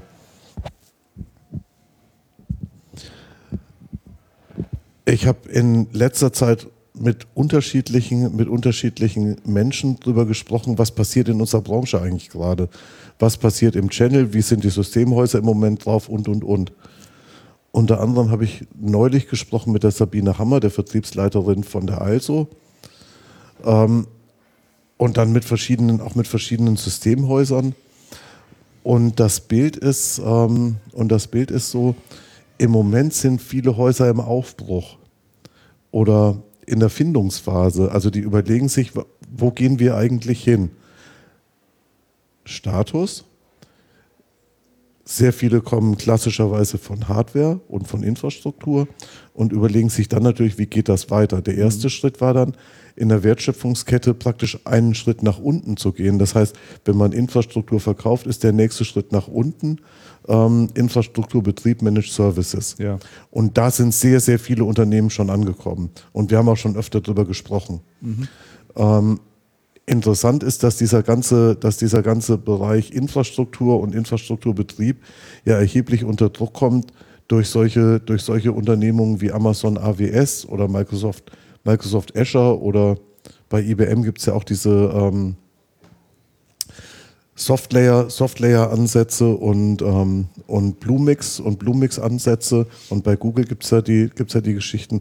Also da kommt sehr viel unter Druck. Und dieser Druck, na, nachdem die Bereitschaft, ähm, die Bereitschaft der Unternehmen höher wird, Cloud zu akzeptieren, und, und Cloud-Betriebsmodelle zu akzeptieren, ähm, gerät natürlich dieser ganze Bereich erheblich unter Druck.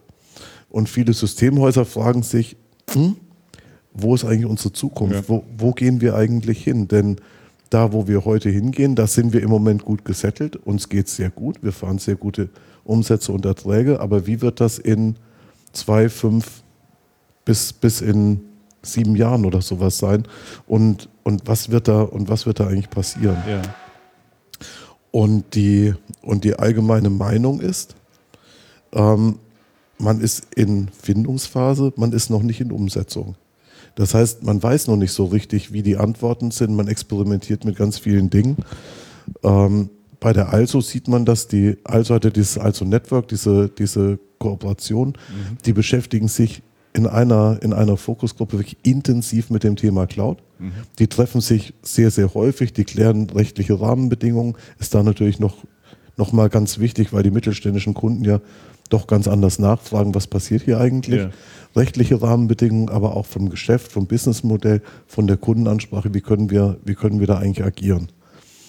Ähm, die Einschätzung von der Sabine Hammer ist, die sind eigentlich recht gut unterwegs und man, und man findet sich, man hat noch nicht unbedingt die Antworten. Da ist noch sehr, steckt noch sehr viel Potenzial in der, in der Umsetzung. Es ist noch sehr viel zu tun, aber die Stimmung ist eigentlich gar nicht so schlecht. Jetzt habe ich neulich mit einem Bekannten aus der Systemausszene geredet und dann sagt der, ui, wenn man mit den Leuten so spricht, dann sind die nach vorne hin so, hey, super, alles gut und ja, klar müssen wir was tun, aber eigentlich läuft das, läuft das Geschäftsrecht gut. Und er sagt aber, hey, wenn du mit denen mal sprichst, wenn keiner dabei ist, so im kleinen Kreis und wo geht's denn hin? Mhm. Ähm, dann sind die nicht gut drauf. Und dann sind die gar nicht gut drauf. Und dann sind die eigentlich überhaupt nicht gut drauf, sondern stehen da und sagen, ey, scheiße, was, Entschuldigung meine Wortwahl, ja. scheiße, was passiert hier ja, eigentlich? Ja. Und wo, wo, wo, ist denn, wo ist denn unser neuer Platz? Wir sehen ihn nicht. Mhm. Das heißt, hinter den Kulissen ist, ähm, sind ist schon da, Ängste da und Bedenken. Sind, sind, sehr massive Ängste und Bedenken da, sich, ähm, sich vernünftig in die Zukunft zu positionieren. Bedenken ist vielleicht sogar das falsche Wort. Ängste trifft es, glaube ich, schon eher. Ich glaube, ne? also, Ängste, Ängste trifft Ängste trifft sehr gut. Dass man tatsächlich nicht so seine eigene Position und sein eigenes Wirken in der Zukunft äh, erkennen kann, sondern dass genau. alles, alles sehr diffus ist. Ne? Und, ja, ja, ja, und man weiß, man muss viele Sachen ausprobieren. Man weiß nicht, man hat Unsicherheit, ob es greifen wird oder ob es nicht greifen wird. Genau. Ähm, da ist einfach wahnsinnig viel in Bewegung, auch was vertriebliche Sachen anbelangt. Du hast Mitbewerb von Herstellern, äh, die dann natürlich auch versuchen, äh, Sachen aufzufangen. Ähm, da verändern sich also, also das, viele das, Dinge. Das wirklich krasse, das wirklich krasse, was sich verändert. Und, ähm, und da sind wir jetzt bei Amazon angekommen und bei der, bei dieser AWS-Konferenz, die vor, ich denke mal mittlerweile vier Wochen oder sowas mhm. in Frankfurt gewesen mhm. ist. Ähm, was sich verändert, ist dieses ganze Thema IT-Betrieb. Das Thema IT-Betrieb rutscht total weit in den Hintergrund und wird fast beliebig. Also es gibt so, ein, es gibt so einen Begriff äh, DevOps, ja. der ja so, ähm, der so sagen will, die Entwicklung und der Betrieb von IT verschmilzt irgendwie. Mhm. Und ich weiß aber nicht, ob verschmelzen das richtige Wort ist, sondern ähm, die Entwicklung rutscht erheblich in den Vordergrund und ähm, die ganze, die ganze Anwendungsebene oder dieses ganze Thema Anwendung ähm, Anwender, und wir sehen den Brückenschlag zu, zu Bechtle gerade, ja, zu, dem, ja. zu dem, was der Weichert gesagt ja. hat, diese ganze, diese ganze Anwendungsgeschichte rutscht erheblich in den Vordergrund und der ganze Rest ähm, sackt runter ab und verschwindet und man sagt, das überlassen wir irgendwem, der es mhm. besser, besser, besser, kann. besser kann als wir kommen wir auf Amazon. Mhm. Bei Amazon in Frankfurt auf dieser Konferenz, das war so eine Roadshow, die sie gemacht haben, ähm, sind gewesen so um die 1300 Besucher. Es gab erheblich viele parallel laufende Slots und Vorträge und Workshops, wie, wie das halt immer so ja, ist. Mhm. Ähm, interessante Beobachtung. Als wir angekommen sind, das war gegen, das war gegen 10. Das Ding fing ein bisschen früher an, aber bis du von München dann da in Frankfurt bist, das dauerte immer einen Moment. Mhm. Ähm, gegen 10 haben wir das, den letzten Programmzettel bekommen. Mhm. Es gab dann keine mehr. Wahnsinn. Ähm, also deutlich mehr Besucher als erwartet haben dann offensichtlich. Anscheinend, anscheinend deutlich mehr Besucher als ja, erwartet. 1300 ist schon ganz schön viel, ne? Das ist schon viel. Ah, Und es waren Partner da, aber es waren auch sehr viele Anwender da. Mhm. Ähm, Beobachtung 2. Ähm, die Slots, von denen man gedacht hätte, sie sind sehr voll. Da gab es auch sehr viele von, waren über Datensicherheit und ähm, Datenschutz, Datenschutz, Datensicherheit, Rechtliche Themen, Rahmenbedingungen rechtliche und sowas, Rahmenbedingungen und waren überhaupt gar nicht gut besucht. Die waren ganz leer. Das interessierte irgendwie wenig. Wenig, ja. Das war, das ist anscheinend ist diese Diskussion Durch. für viele durch. Anscheinend gibt es da, gibt's da Regelungen und man kann Dinge tun und da ist auch ähm, viel geregelt mittlerweile. es gibt, es gibt ja auch viel. Ja. Muss man wirklich sagen. Und das war ja eine sehr, sehr, eine, ein sehr, sehr großer Kraftan, Kraftakt, die ganze Zeit da die, die Regelungen zu finden. Ja. Und mir, mir erzählt dann jemand, ja, also seit Microsoft ähm, tatsächlich gesagt hat, wir haben ein Rechenzentrum in Frankfurt, in Deutschland und die Daten sind in Deutschland und das muss ein sehr, sehr großes Signal gewesen sein für den, für den deutschen Mittelstand. Ja, war es mit Sicherheit, aber ähm, da gab es jetzt auch schon wieder eine äh, Aufregung darum. Es gab ja eine US-Richterin, die gesagt hat, äh, Ihr doch egal. es ist ihr eigentlich völlig egal. Und wenn es ist, wird sie auf diese Daten zugreifen. Also so ganz ausgestanden ist dieses Thema einfach noch Nein, nicht. ja. ich glaube, das, ich glaub, das wird es auch nie Und sein. äh, das wird es auch nie sein. Ich glaube auch nicht, dass es da wirklich sehr ergibt, aber ähm, da wird man sich ein Stück weit gewöhnen müssen. Und ich sag mal, diejenigen, die davon überzeugt sind oder wirklich die, den ernsthaften Glauben haben, dass ihre Daten so sicher gelagert sein müssen, dass niemand anderer darauf zugreifen kann. Ja, verdammt nochmal, der muss sie dann halt einfach irgendwo lagern, wo keiner darauf zugreifen kann. So einfach ist es, ja. Aber man äh, muss ja man nicht unbedingt im Netzwerk arbeiten und Genau, also diese Anforderungen gab es ja früher auch schon. Ja, also Ja. ganz so ist es ja nicht. nee. Also Und nachdem jetzt jahrelang die NSA sowieso alles mitgelesen hat und ich wollte gerade gespeichert sagen, hat, ja, Mai, was, Ja. willst, was willst du sagen? Auf jeden Fall bei, Also- der, bei der Veranstaltung, die, die Security-Slots waren nicht gut besucht. Mhm. Und zwar alle nicht. Ähm, interessanterweise waren die Anwendungsslots und die Slots, wo es darum ging, neue Dienste, die bei Amazon verfügbar sind, so voll, dass die, dass die Räume trotz großzügiger Bestuhlung doppelt überbucht waren. Das heißt, da saßen 100 Leute und nochmal 100 Leute haben gestanden. Also es war irre. Ich habe so eine Also Veranstaltung tatsächlich habe ich schon lange nicht mehr erlebt. mitten drauf. Das AWS Ja. wird nicht mehr irgendwie diskutiert Nein. in Sachen Sicherheit Es wird- und, nein, es wird und sonst gemacht. irgendwas, sondern da wird Es wird gemacht. Es waren Anwendungsbeispiele von großen, von großen Firmen da, Pharmafirmen, Mhm. Banken waren tatsächlich, waren tatsächlich vor Ort, aber auch Mittelständler, Küchengeräte. Ähm, ich habe mir einen sehr interessanten äh, Vortrag angehört von Vorwerk. Ähm, die, diese Thermomix, habt ihr sowas, Christian? nein. Nein, ich auch nicht. Wir, wir lehnen das auch ab. Der, der Michael Frey, die haben, die haben glaube ich, so einen. Die haben Haben so so einen Teil? Ich glaube, die haben so einen Teil. Ja, ich finde es schon ganz nett, aber das ist mir ehrlich gesagt zu teuer mit 1300 Euro. Also oder die, 1200 die. Thermomixe werden vernetzt.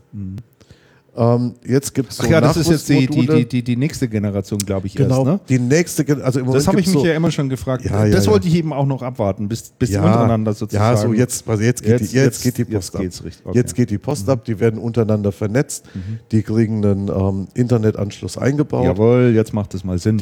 Genau. Und was du halt, also die, die Idee bei Vorwerk ist, der zufriedene Kunde ist derjenige, der das Zeug nicht kauft, sondern derjenige, der es nutzt. Mhm. Ganz anders als in der Computerindustrie.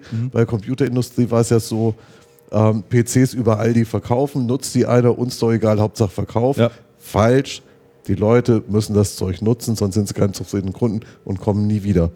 Ähm, Thermo, Thermomix, die machen das anders bei Mhm. Ja. Vorwerk. Ja. Und durch diese Vernetzung kann man also auch auf Rezepte zugreifen, man kann Rezepte runterladen, man kann Speisepläne, Essenspläne machen, man kann gucken, was andere so machen. Und Super. da- Finde ich das super. Ist, Das finde ich es ist wirklich eine gute Sache. Man kann das dann weltweit mit allen Thermomixen und die verkaufen ja eine Menge. ja. Und die verkaufen es ja weltweit. Ähm, interessante, interessanter Punkt. Erstens, dieses Projekt wird gemacht von einem, nicht von Amazon selber, sondern von einem deutschen Amazon-Partner aus dem Frankfurter Raum. Ich habe dummerweise vergessen, wie die heißen. Ich kann das aber gerne nochmal raussuchen und nachreichen. Ich glaube, ich habe es beim Reuter in dem Artikel auch geschrieben. Also schaut mal auf Channel Observer, sucht nach Amazon. da Ich schau mal parallel. Da, da, müsste, da müsste das drinstehen. Das parallel. Unternehmen, die sitzen in der Nähe von Frankfurt, sind gegründet worden vor, ich glaube, fünf Jahren und haben inzwischen weit über 100 Mitarbeiter. Wow. Und die machen das, ähm, die machen das Projekt auf Amazon ähm, Infrastruktur, also auf AWS Infrastruktur. Und auf der Bühne war neben dem Vorwerkmenschen, der das Projekt sich ausgedacht, der das macht, ähm, war auch der Chefarchitekt dieses ähm, Dienstleisters. Ja. Und der hat dann so mal aufgezeigt, was die machen. Und so, ja, wir haben dann, wir haben dann weltweit erstmal fünf Rechenzentren aufgesetzt. Eins in Europa und eins in Australien und in Amiland und in Südamerika, glaube ich, und in Asien. Und ähm, das ist eine Geschichte, die Vorwerk ist ja jetzt kein Riesenkonzern, ähm, der nicht leistbar wäre, wenn man mit, eigenen, mit eigener Infrastruktur arbeiten müsste. Mhm. Ein Mittelständler stellt nicht eben mal ein Rechenzentrum irgendwo nach Australien, mhm. wo er nicht herkommt. Ähm, und das geht halt über, das geht halt über Amazon ähm, sehr, sehr geschmeidig. Und der ganze, und der ganze ähm, die ganze Anwendung ist tatsächlich auch zusammengebaut aus sehr vielen Diensten, die es bei Amazon standardmäßig schon gibt. Und dann haben die noch ein bisschen was dazu entwickelt. Ja. Und, ähm, und ich glaube, das ist auch eine der Geschichten, die, ähm, die, die, für mich war das, so ein, war das so ein sehr schlagendes Erlebnis dort. Wo ich verstanden habe, was ist eigentlich dieses Cloud Computing? Und dann kannst du sagen, okay, wir haben eine Anwendung, die läuft dann irgendwo im Rechenzentrum und und so, die ist dann gehostet und SaaS und bla bla bla. Und ich glaube, das ist wirklich nur die halbe und die weniger interessante Wahrheit an der ganzen Geschichte. Ähm, ich glaube, das Interessante ist diese, diese ähm, neue Art Software zu bauen, nämlich aus verschiedenen Services, die, ähm, die orchestriert werden. Man erfindet genau, viele Dinge ja. einfach nicht neu, sondern, sondern bündelt sie. Mixt es einfach neu. Genau, der Amazon, der Amazon, ein Amazon-Vortragender, der so ein bisschen eine Einführung in diese Architektur und die, diese Themen gegeben hat, hat das an, anhand des Amazon, äh, Amazon äh, Webshops erklärt, ähm, was, wirklich eine, was wirklich sehr spannend war. Und zwar bei Amazon war die Entscheidung, also Amazon war ja ein sehr gut gehender Buchladen ähm, wobei Amazon tatsächlich in Deutschland so einen Buchhändler zugekauft hat, der so Damals, eine Software ja, das hatte. War äh, die Regensburg, das war in, aus, Regensburg, aus Regensburg, genau. ABC Bücher hießen die, glaube ich, genau. ähnlich. Ja. Ich habe es neulich, neulich mal rausgesucht. Der habe ich mal ein Interview ganz, ganz to früh gemacht. Total, ja, total war spannend. spannend ja. Total spannend. Und also Amazon, Eine ganz pfiffige Unternehmerin war das. Ja. ja. Die hat damals das Thema Internet sofort für sich erkannt gehabt. War da ziemlich weit vorne. Im Übrigen steht in dem Artikel, ich habe ihn gefunden, den du da geschrieben hast, das hatte der Kollege Reuter wahrscheinlich rausgekürzt, von Thermomix kein Wort. Ach, habe ich das nicht reingeschrieben? Nee, das, da, Ach, ist, da hast du jede Menge andere Beispiele, aber von Thermomix steht Ach, leider nichts drin. drin. Ach, schade. Ja. Also muss noch was schreiben. Mhm. Aber, das, aber, das kann ich, aber das kann ich mal nachreichen. Das war auch eine sehr interessante Präsentation und man kann die bei Amazon auch nachlesen. Also wenn man die Veranstaltung sucht, die Präsentationen stehen öffentlich. Es lohnt ah, okay. sich wirklich da einen Blick reinzuwerfen. Mhm. Ähm, okay, was die, was die Amazons gesagt haben, wie, wie es zustande kommt. Also wie, wie ist man eigentlich da hingekommen, wo man heute steht? Man hat dann die sehr hatten guten, Überkapazitäten. Ja, pass auf, die hatten auf der einen Seite viel Kapazitäten, auf der anderen Seite hatten sie einen gut funktionierenden Buchladen. Mhm. Und dann ist bei Amazon die Entscheidung gefallen, wir wollen auch was anderes verkaufen. Ähm, zum Beispiel Schuhe. Ähm, Schuhe haben aber keine ISBN-Nummern, sondern Schuhgrößen und das sind Paare und irgendwie funktioniert Schuhverkauf total anders als der Verkauf von Büchern. Und dann hat man halt da gestanden und gesagt, okay, was machen wir denn jetzt? Wir haben diesen tollen Buchladen. Ähm, soll man verbiegen oder soll man einen neuen Schuhladen entwickeln? Also, naja. um im Beispiel zu bleiben. Mhm. Und wahrscheinlich hätten die meisten Firmen eins von beiden gemacht. Die meisten hätten wahrscheinlich gesagt, oh, ein neuer Laden dazu, völliger Quatsch, wir verbiegen lieber den, den anderen und dann wird das halt was ganz Komisches und dann passt das nicht. Und bei Amazon ist man total anders, anders ans Thema gegangen. Man hat gesagt, okay, wir zerlegen diesen Buchladen, den wir haben, ähm, aus einer monolithischen Anwendung in viele kleine Dienste, die für die einzelnen Prozesse stehen. Und dann kannst du ja sagen, okay, es gibt Prozesse, die für Bücher spezifisch sind, weil wir Inhaltsverzeichnis abbilden oder ISBN-Nummern oder sowas. Und ähm, auf der anderen Seite gibt es Dienste. Für Schuhe brauchen wir Farben, brauchen wir Größen, was weiß ich. Da genau. brauchst du einfach andere. Da brauchst du, da brauchst du andere Dinge. Und dann, genau. hast und dann, du, und dann, dann mixt du das einfach neu zusammen. Genau. Ne? Und dann hast du Dienste, die greifen für alles: mhm. Versand, Bezahlung, mhm. Adresserfassung, mhm. ähm, Lieferadresse oder Standard. sowas. Und das heißt, man hat das ganze Ding in viele Dienste ähm, zerlegt, mhm. hat die Buchdienste beibehalten, wie es ist Und kannst jetzt nach einem und hat Baukastensystem. genau und nach dem Baukastensystem neue Dienste dazugenommen, zum Beispiel Schuhgrößen Ja. oder Farben oder sowas und konnte dann auch auf Elektrogeräte oder auf Kleidung oder oder oder schön adaptieren, weil man nicht Kannst mehr super alles neu entwickelt. skalieren, Richtig. Und da kommt und da kommt diese ganze Geschichte DevOps ins Spiel, weil es wird entwickelt und dann gleich betrieben Mhm. Genau. und es geht auch gleich in Betrieb. Und man muss auch keine großen Updates fahren, sondern die Services kommen dazu, die werden eingebunden und ähm, zwischen den Services gibt es definierte Schnittstellen und zack. Ja. Und, ähm, Ja, und das scheint auch alles gut zu funktionieren. und, und das scheint gut zu funktionieren. Und was die dann gemacht haben, ist, da haben sie gesagt, wir haben eh die ganzen Kapazitäten und diese Services sind ja für andere auch interessant. Was weiß ich, bei einer Netflix, die müssen ja auch was abrechnen.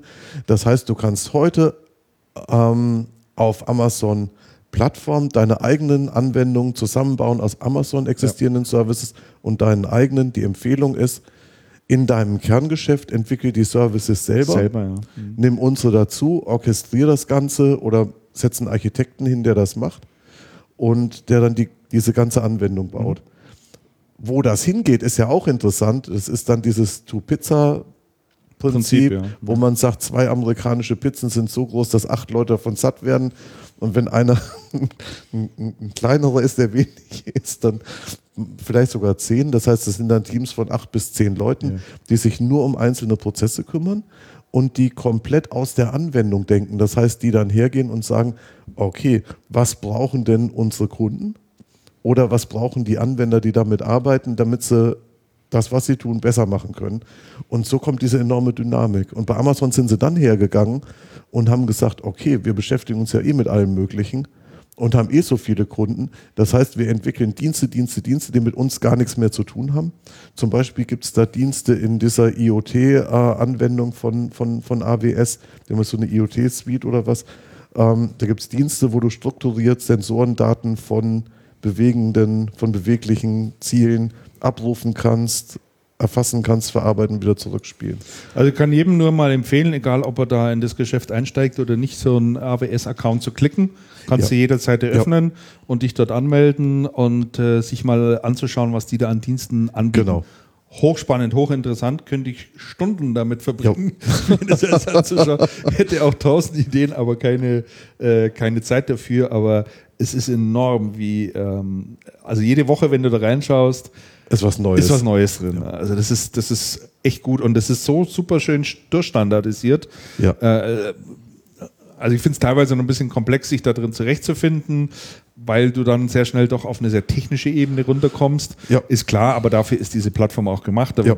habe ich auch nicht das notwendige äh, Know-how dann letztlich dann dafür, aber ähm, es ist echt spannend. Ja. Also ich, ich habe ich hab mal einen Amazon-Account oder ja, AWS-Account da geklickt, äh, weil ich nach einem sehr günstigen Speicherplatz Mhm. gesucht habe. Und äh, Amazon bietet ja dieses äh, Glacier an, so nennt sich das, also der, der, Mhm. Ja. der Gletscher, der langsam fließende sozusagen, Ja. wo du also deine ganzen Daten auf, äh, ich glaube, teilweise Bandmaschinen noch draufgeschoben werden. Ähm, wo du halt schlicht und einfach damit rechnen musst, dass äh, wenn du die Daten zurückhaben willst, du sie nicht instantan binnen Und ein das paar dauert Sekunden dann halt ein paar kriegst. Minuten. Das dauert dann halt eine Stunde, sagen Ja. sie, glaube ich, oder sowas Ja. geben die vorher. So egal, da liegen jetzt alle 55 Folgen von Channelcast zum Beispiel im Original ungeschnitten drin, damit man Ja. sie ja irgendwo noch hat. Das ist nichts, was ich sofort brauche. Aber das kostet irgendwie pro Gigabyte 0,01 Cent oder irgendwie sowas. Ne? Also Mhm. Ja, kannst du das für wirklich ja. für ganz wenig Geld da dein, dein äh, Zeug machen. Und da gibt es tolle Software dazu, die das äh, mit meinem Rechner synchronisiert. Brauche ich mich Ja. drum kümmern, das schmeiße ich ins Verzeichnis rein, der synkt es hoch und das ist dann da drin. So, und da gehe ich halt regelmäßig immer wieder mal rein und schaue Du schaust, was sich getan. Ja, ja. und bin da immer wieder verblüfft. Ne? Das, das Interessante ist tatsächlich, dass ähm, Microsoft inzwischen nachgezogen hat mit der Azure-Plattform. Es müssen wirklich tausende von Diensten verfügbar sein und es muss sehr, sehr gut funktionieren. Ich habe mit einem Partner gesprochen, der beides macht, also der Amazon und Microsoft macht und der sagt, boah, Microsoft hat sehr, sehr aufgeholt und ähm, es funktioniert fast besser als bei fast besser als bei Amazon. Es steht dem in ganz wenig nach und das und das sieht man und das sieht man genau, wo die Entwicklung hingeht. Und jetzt ist es allerdings ein ähm, ein ein Falschglaube oder ein, ja, also es täuscht sich der, der sagt, ähm, okay, da können wir ja eh nichts machen, weil das machen die Unternehmen dann alles selber. Äh, nein, Nein, nein, die nein, Unternehmen können das nicht selber Nein, machen. Es gibt nicht. ganz viele Unternehmen, wie zum Beispiel wir jetzt oder, oder, oder andere so mittlere Unternehmen, die sagen, IT, das ist nicht unser Ding. Also wir wollen das, wir wollen das benutzen, aber wir brauchen jemanden, der uns das näher bringt oder der uns berät und der uns sagt, wie arbeiten wir und der uns auch Wege aufzeigt, Ja, und die wie wir, Services wie wir morgen. Ne? in, innovativ arbeiten Genau. und der dann, der dann sagt, das und das und das und das braucht ihr. ja, der den einfach auch mal den Baukasten zeigt und sagt, äh, wenn ihr jetzt hier eine Digitalisierungsstrategie fahrt, ähm, schaut euch mal an, welche Dienste es hier standardmäßig schon gibt, Genau. die ihr nutzen könnt. Ja, du musst ja, Ja. nicht jeden Misten einfach nochmal neu und selbst erfinden und entwickeln, Genau. sondern du kannst solche Sachen ganz einfach entwickeln. Und da sind viele hochinteressante Prozesse dabei, die, die standardisiert sind, die funktionieren und zwar auch in, auch in äh, äh, extrem skalierungsfähig sind. Du kannst halt einfach, wenn du, wenn dein Geschäft richtig anläuft, einfach Maschinen dazuschalten. Ähm, äh, das ist hochinteressant, ja. aber da braucht es tatsächlich jemand, der dieses übersetzen kann. Und, Ja, ja, absolut. Und, und da sind wir wieder bei, bei dem Ausgangspunkt, Andreas. Ich glaube, das sind so ganz typische Geschäftsfelder, die Systemhäuser auch besetzen sollten. Da ist echt was zu holen, Abs- da ist auch ja, echt was zu machen. richtig. Ja, ja, absolut richtig. Die Chance, die muss man für sich erkennen. Die, die interessante Geschichte ist allerdings, oder die Herausforderung, wie kommt man da hin? Mhm. Wie kommt man da hin? Ich habe vor, ich habe vor Jahren inzwischen, und ich glaube, ich habe es hier auch mal, ich habe es auch mal im Channelcast, im Channelcast ähm, erzählt damals. Ich habe vor Jahren ja mit einem Systemhaus gesprochen aus Köln, Cy- Cyberdyne, Cyberdyne, geschrieben Cyberdyne. Ähm, die sind irgendwann Richtung Managed Services gegangen. Der hat erzählt, ja, das war eigentlich ein Zufall, dass man das gemacht hat. Ähm, bei, beim Kunden, der IT-Leiter war krank. Und da hat der Kunde gesagt, oh, unser, unser ITler ist nicht da, könnt ihr, könnt ihr mal gucken. Und so ist bei denen dieses Geschäft entstanden, die, die Managed Services zu machen. Und der hat gesagt, schon für Managed Services brauche ich total andere Leute, als ich vorher brauche, wenn ich Infrastrukturgeschäft in, in Projektform mache. Ich brauche total andere Leute. Ja. Ich brauche vor allem andere Leute Fähigkeiten, im, ganz andere Skills. genau, vor allem andere Leute im Vertrieb. Ja. Bei den Techies ist das ja nicht unbedingt das Ding, die kennen sich ja aus, da ist das ja okay. Und, und jetzt, wenn du sagst, okay, ein Unternehmen geht von ähm, Managed Services im Sinne von IT-Betrieb plötzlich auf, ähm, auf Beratungsleistungen im Sinne von Geschäftsbetrieb durch IT zu unterstützen, der braucht andere Fähigkeiten und zwar nicht nur im Vertrieb, sondern auch bei seinen Technikern, weil die Techies müssen dann nicht mehr wissen, wie das Blech funktioniert. Das müssen sie vielleicht auch noch wissen, weil das ganz gut ist, überhaupt zu wissen. Aber die müssen in erster Linie dann wissen, ähm, was passiert eigentlich auf der Anwendungsebene. Und auch, auch da interessante, interessante, ähm, interessante Randgeschichte. Ich habe neulich mit einem Systemhaus gesprochen aus dem Münchner Süden, die, ähm, die virtuelle Arbeitsplätze verkaufen, die mit dieser Firma OneClick ähm, arbeiten, von der, ich, von der ich vorhin schon mal gesprochen habe. Und ähm, der Geschäftsführer von dem Haus hat mir gesagt, der ist dein Handy? Ja. Okay. Ähm, das, das, ist ein relativ junges, das ist ein relativ junges Unternehmen. Ähm, die sind wie wir 2011 gegründet, haben aber ein irres Wachstum hingelegt. Der hat heute 12, 14 Leute, sowas. Ähm, und der hat gesagt, wir steigen, wir sprechen mit, wir sprechen mit Unternehmen, die in erster Linie klein sind, weniger als 100, die meisten weniger als 50 Arbeitsplätze, die keine eigene IT haben. Wir steigen beim Geschäftsführer ein und sprechen mit dem über sein Business. Was magst du für Business? Wie magst du es heute? Wie kann das besser gehen? Und welche Software oder welche, welche Infrastruktur, welche IT brauchst du nicht mehr selber betreiben?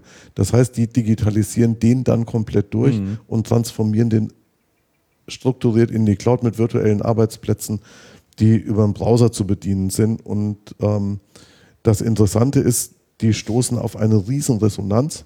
Die stoßen auf eine riesen Resonanz, weil die, weil die Geschäftsführer und Inhaber sagen, ja, die IT, die wir da stehen haben, die wollen wir ja gar nicht. Also das ist ja, ist ja, nicht, unser, ist ja nicht unser Kerngeschäft. Wenn das ohne die geht, ey, super weg damit.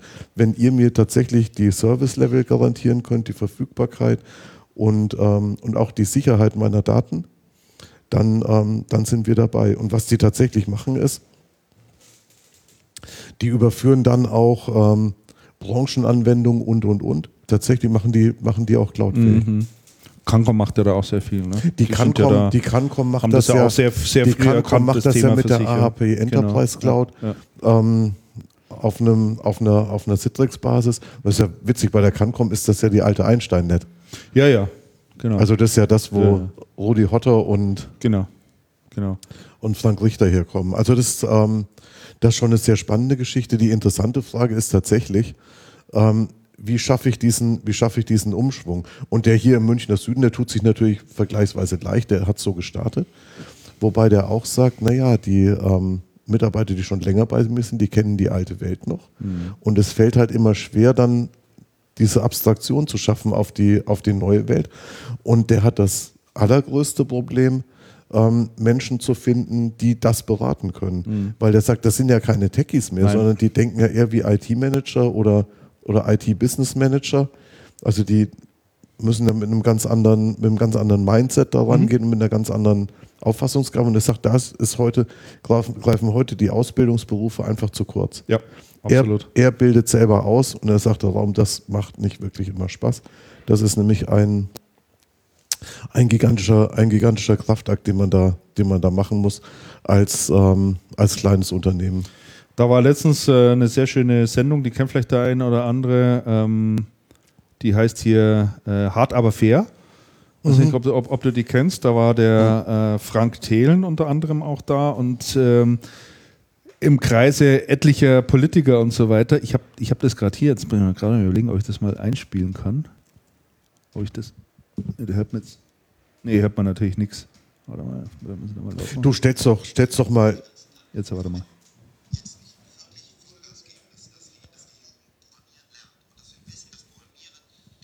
Wo kommt denn das raus? Das weiß ich nicht. Komm, kommt denn das raus? Du, Du musst den auf jeden Fall lauter drin, ist sehr leise. Ja, ich habe den, hab den hier schon auf laut, aber ich habe irgendwie andere Sachen angeschlossen an das Notebook gerade. Das heißt, ich weiß nicht wirklich, wo das, wo das, das gerade landet.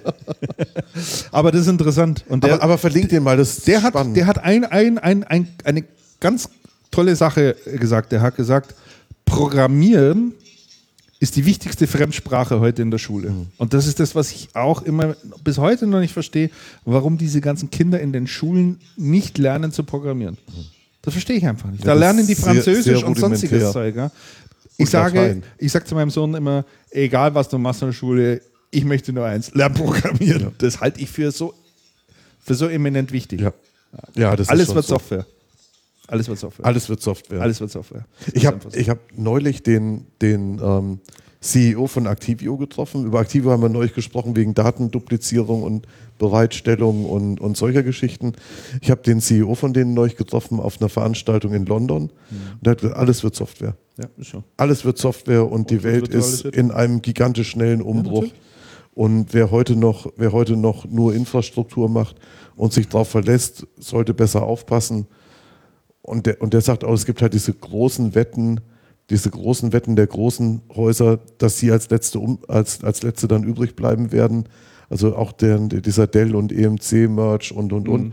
dass sie als letzte übrig bleiben werden. Er sagt, das ist, ähm, das ist schon, das ist schon wirklich Wahnsinn, wie sich da, wie sich da in ganz, ganz, ganz, ganz kurzer Zeit die Welt verändert hat. Lass uns da mal einen Umschlag, Umschlag äh, noch drum wickeln. Äh, es sind ja auch gekommen die Zahlen von Microsoft und Amazon. Also Amazon, mhm.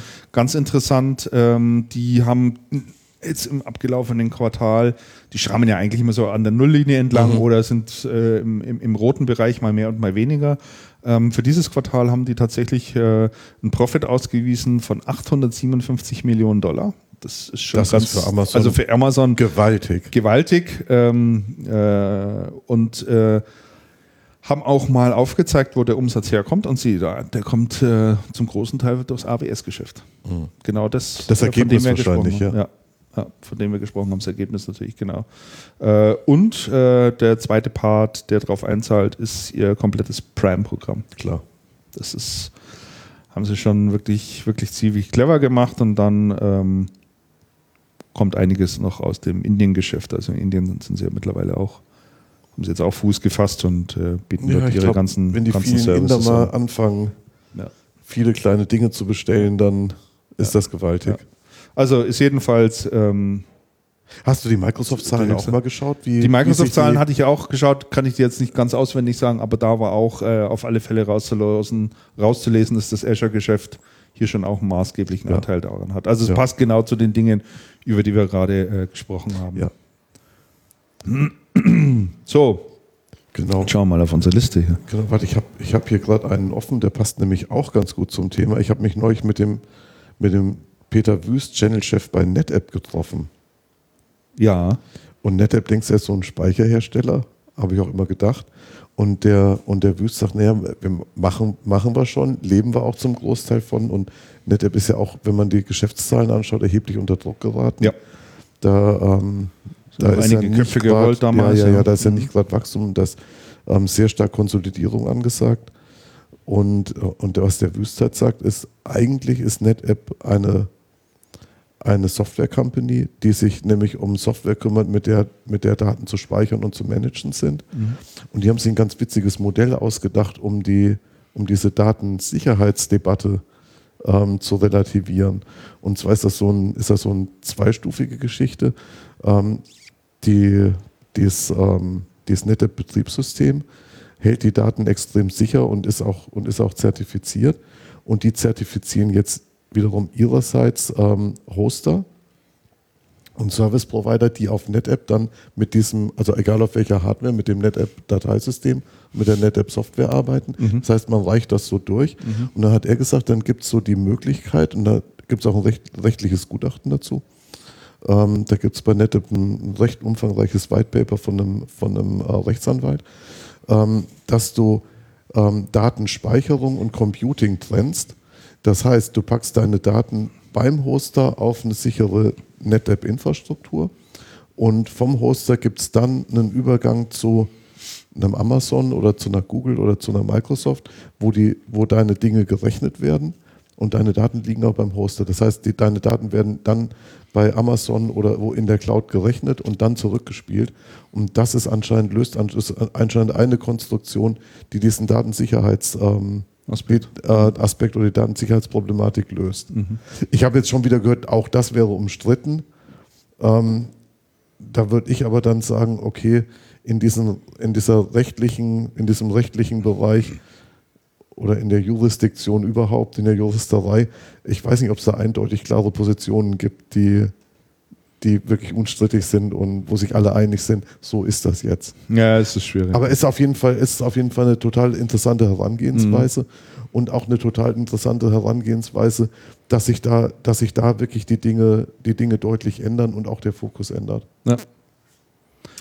Über was Genau. wir nicht gesprochen haben, äh, weil wir vorhin schon bei Systemhäusern waren, Andreas, war, äh, Cancom hat ja auch nochmal zugekauft. Ach, über Cancom Die haben ja auch zwei, die- zwei interessante Die Misco gekauft, ne? Cancom haben die Misco gekauft und sie haben diese, ähm, nachdem wir vorhin schon über Also geredet haben, ähm, und sie haben diese sehr, sehr interessante Kooperation, Kooperation mit der Also. Also geschlossen, Und richtig. man ja. möchte, man möchte wirklich darüber diskutieren können, was, was eigentlich der interessantere Part von beiden war. Da habe ich mich ja so in die, fast in die Nesseln gesetzt. Ich habe das auf Facebook gelesen und habe dann äh, sozusagen zu der Kooperation gratuliert und habe dann äh, Klaus Weinmann reingeschrieben, den Martin Meyer reingeschrieben und glaube ich noch irgendjemand, weiß ich jetzt nicht mehr, worauf sich der Martin Meyer dann sofort gemeldet hat, gesagt, ja, der Dank gehört aber eigentlich dem Rudi Hotter.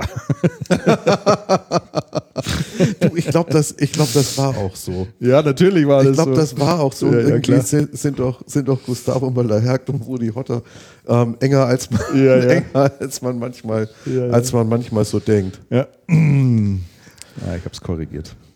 Also das ist, das ist ein spannender Deal. Also der Deal, um es kurz, zu- um's kurz zu erklären, ist, ähm, die Cancom wird, die, wird diese AHP Enterprise Cloud, also die virtuellen Arbeitsplätze, über die wir eben schon mal gesprochen haben, ähm, auf der einen Seite über den äh, Also Webshop zur Verfügung stellen. Das heißt, ähm, die Die Also tatsächlich ein klickbares Produkt Genau, geschaffen. Ne? Genau, die also wird das distribuieren, nicht jedoch in Deutschland. Wobei ich nicht genau weiß, was der Hintergrund ist, warum nicht in Deutschland. Vielleicht, weil das, das der Kernmarkt von Cancom ist und da ist man dann halt selber mit seinen Vertrieblern unterwegs. Und Kann es gibt ja noch die, vorstellen, ja, und ja, es gibt ja auch diese Vereinbarung mit HP, die das auch, die das auch irgendwie verkaufen. Also nicht in Deutschland oder noch nicht in Deutschland. Ja. Das ist schon mal sehr interessant. Das heißt aber, dass ähm, kleine Systemhäuser auch ohne eigene Entwicklung tatsächlich in den Genuss kommen, ähm, diese Arbeitsplätze halt dann über den Distributor ihrer Wahl zu beziehen und weiter zu verkaufen, zu provisionieren.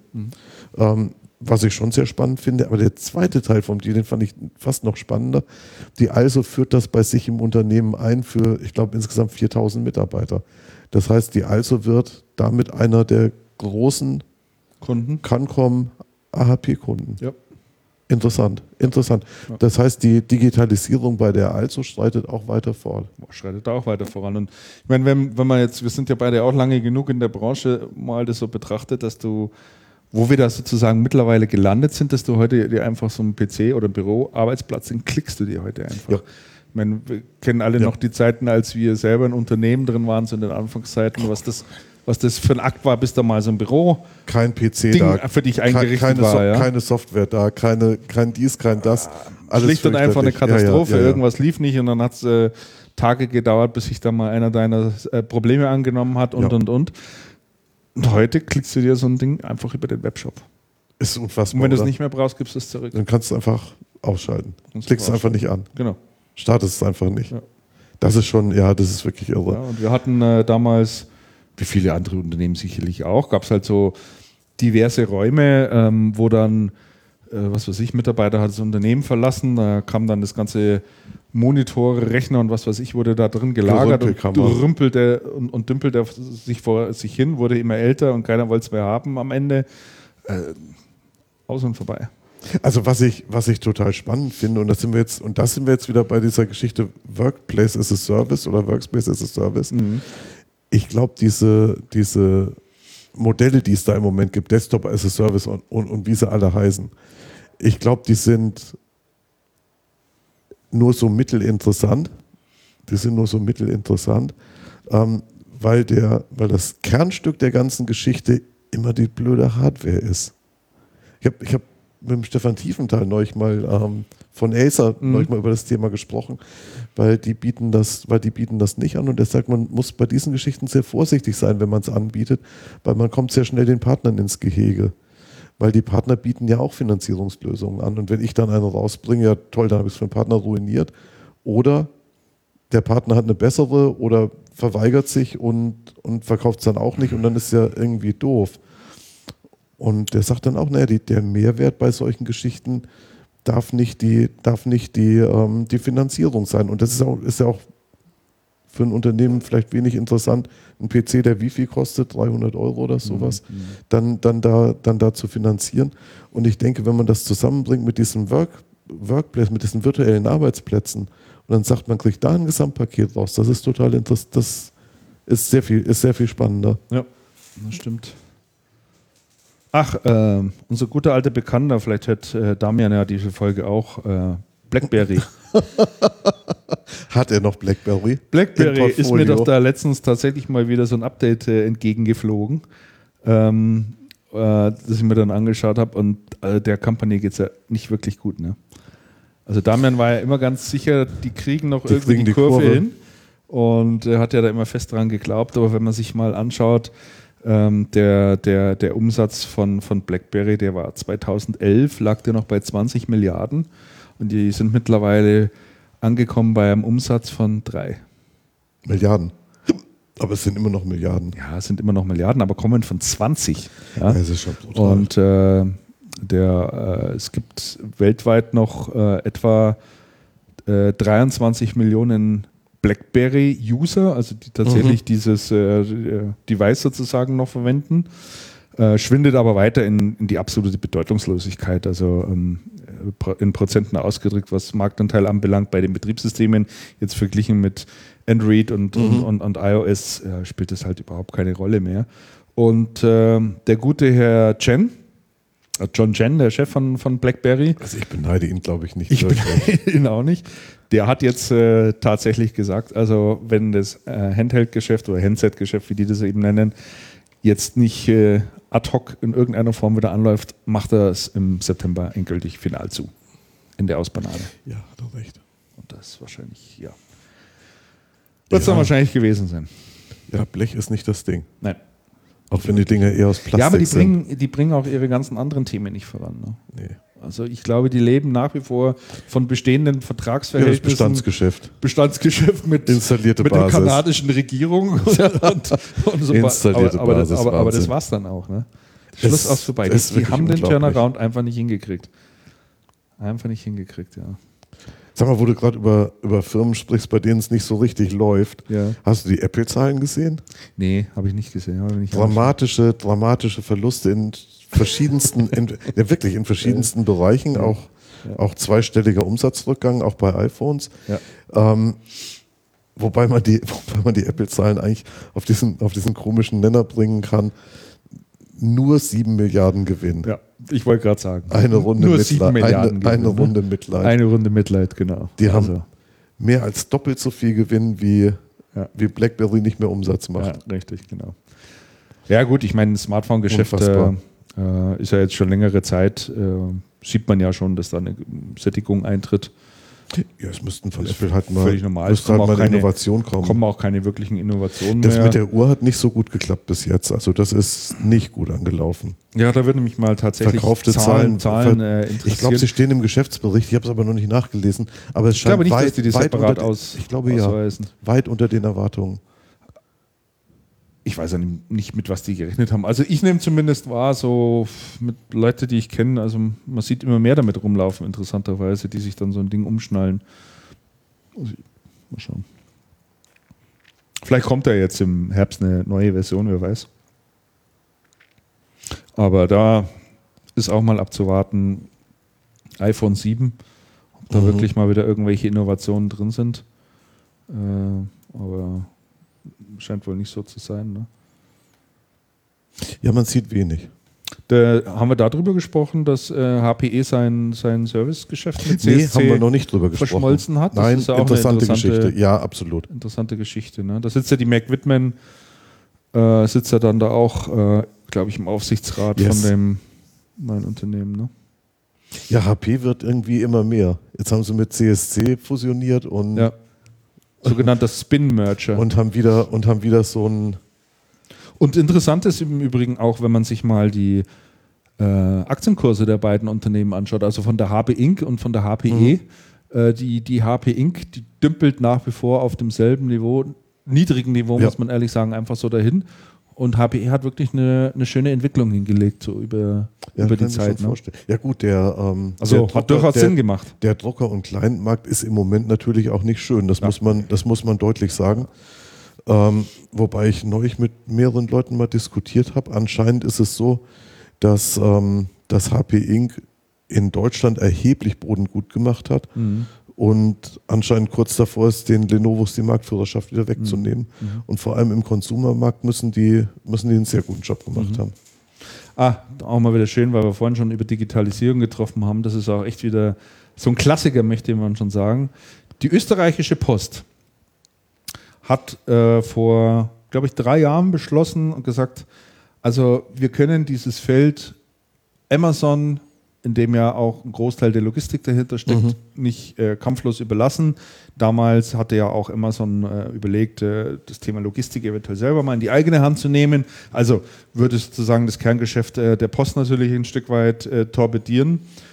Und äh, dann hat die österreichische Post gesagt, ja, dann lass uns doch mal was eigenes machen. Und dieses Projekt heißt nicht Shopping, sondern Shopping mit Ö wie Österreich. Shopping. Shopping. Mhm, So. Jetzt kann man sich vorstellen, so ein Riesenkonzern äh, wie die österreichische Post, die mit Sicherheit nicht anders funktioniert als die deutsche Post, ja, ganz träge, schwer, schleppend, haben 30 Millionen Euro in die Hand genommen, um dort ein Shoppingportal äh, auf die Beine zu stellen und Händler an Bord zu holen in Form einer Marketplace, im Prinzip, ja, wo die die Sachen auch mit anbieten können. Und ähm, die österreichische Post hätte halt dann äh, die ganzen Standardservices mit angeboten und, und die äh, Logistik übernommen. Ja, das Projekt droht jetzt tatsächlich zu scheitern. Also es wird ein Paradebeispiel dafür, wie schwierig es ist, so für so große, etablierte mhm.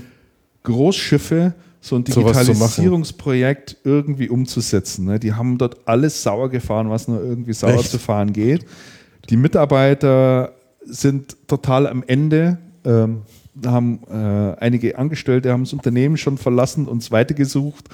Also da gibt es einen ganz herrlichen Bericht. Ich werde den da mal mit reinposten, der mal so ein bisschen äh, Einblick gibt, äh, wie dieses Projekt da gelaufen ist. Und äh, ja, also unglaublich. Echt unglaublich. Da ist so viel Geld versenkt worden, das kann man sich gar nicht vorstellen. Nur um ja, letztlich einen Amazon-Clown halt hinzustellen. Ne? Wenn man diese Geschichten, wenn man diese Geschichten vom Unternehmen aus denkt und nicht vom Kunden denkt, dann wird das nichts. Mhm.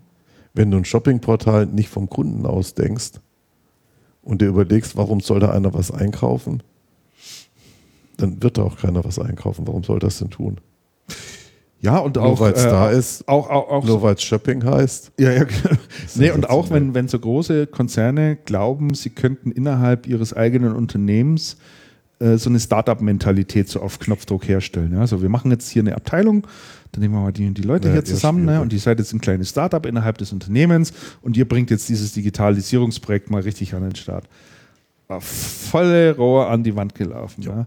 Bei der Bank, wo wir gewesen sind, was ich äh, zu Eingangs gesagt habe, wo ja. ich auch gesagt habe, dass es das Chief, Chief Digital Officer gibt, der hat uns gegenüber ganz klar gesagt, Digitalisierung ist nicht unser Kerngeschäft. Wir können das nicht, wir haben die Technologien mhm. nicht. Wir schauen uns aber jedes Startup an oder wir reden mit allen Startups, die Technologien mhm. am Start haben und versuchen mit denen irgendwie ins Geschäft zu bekommen, damit wir schnell mit den Leuten an Bord kommen, die dieses Geschäft verstehen. Also die, haben das, die gehen das völlig anders an. Ja. Die sagen, wir partnern da nur. Ja. Nee, ist machen das nicht selber. Machen wir einfach nicht selber. Nee, ist absolut, ist absolut verständlich. Ja. So, Andreas, äh, wir müssen mal langsam yes, zum yes. Ende kommen. Ach so, du musst, ja, ja, du musst heute weg. Ich muss heute noch weg, genau. Wir haben ja zuerst das großes Projekt am, am Start und dürfen hier 330.000 Produkte mit unserem Textroboter betexten. Und, oh, Donnerwetter. Äh, ja, super spannend. Also läuft auch ganz hervorragend. Ja, das glaube ich. Ich werde das nächste Mal noch ein bisschen was drüber erzählen, auch mal, wie es da. Ja, das würde mich auch mal interessieren, wie sowas tatsächlich wie das so Praxis, weitergeht. in der Praxis ja, abläuft. Mache ich gerne mal, ja. Gebe ich mal, gebe ich mal ein bisschen, bisschen mehr Einblick. Und auch wie so eine, wie so eine ähm, Kundenorganisation mhm. dann, dann tatsächlich auch durch alle Ebenen dazu steht, weil mhm.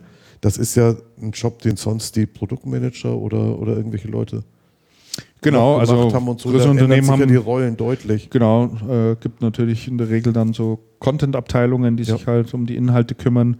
Also da kommt natürlich auch einiges durcheinander. Ähm, aber letztlich nehmen wir denen einfach viel Arbeit ab. Also das Thema Content ist einfach ein Prozess in so einem Unternehmen, was viele echt als lästig empfinden. Ja, also du bist, da, du bist halt auch immer hinterher. Ja. Du kriegst neue Produkte in dein Sortiment rein, hast aber keine vernünftigen Texte, musst notgedrungen ja, irgendwelche Marketingtexte von den Herstellern dazu packen, die in ihrer Tonalität und Ansprache unter, unter aller Kanone sind, also wo du einfach deine Zielgruppe nicht vernünftig... Sie treffen ja auf dich als Unternehmen gar nicht Überhaupt zu, nicht. als Handelsunternehmen Überhaupt oder sowas. Ist, Dafür sind die ja nicht gemacht. Ist halt aus der Not heraus geboren, oder du schaffst es gerade noch irgendwie so drei, vier Bullet Points zu irgendwelchen Produkten dazu zu machen, aber das ist es halt nicht. Ne? Das gehört halt weit mehr dazu.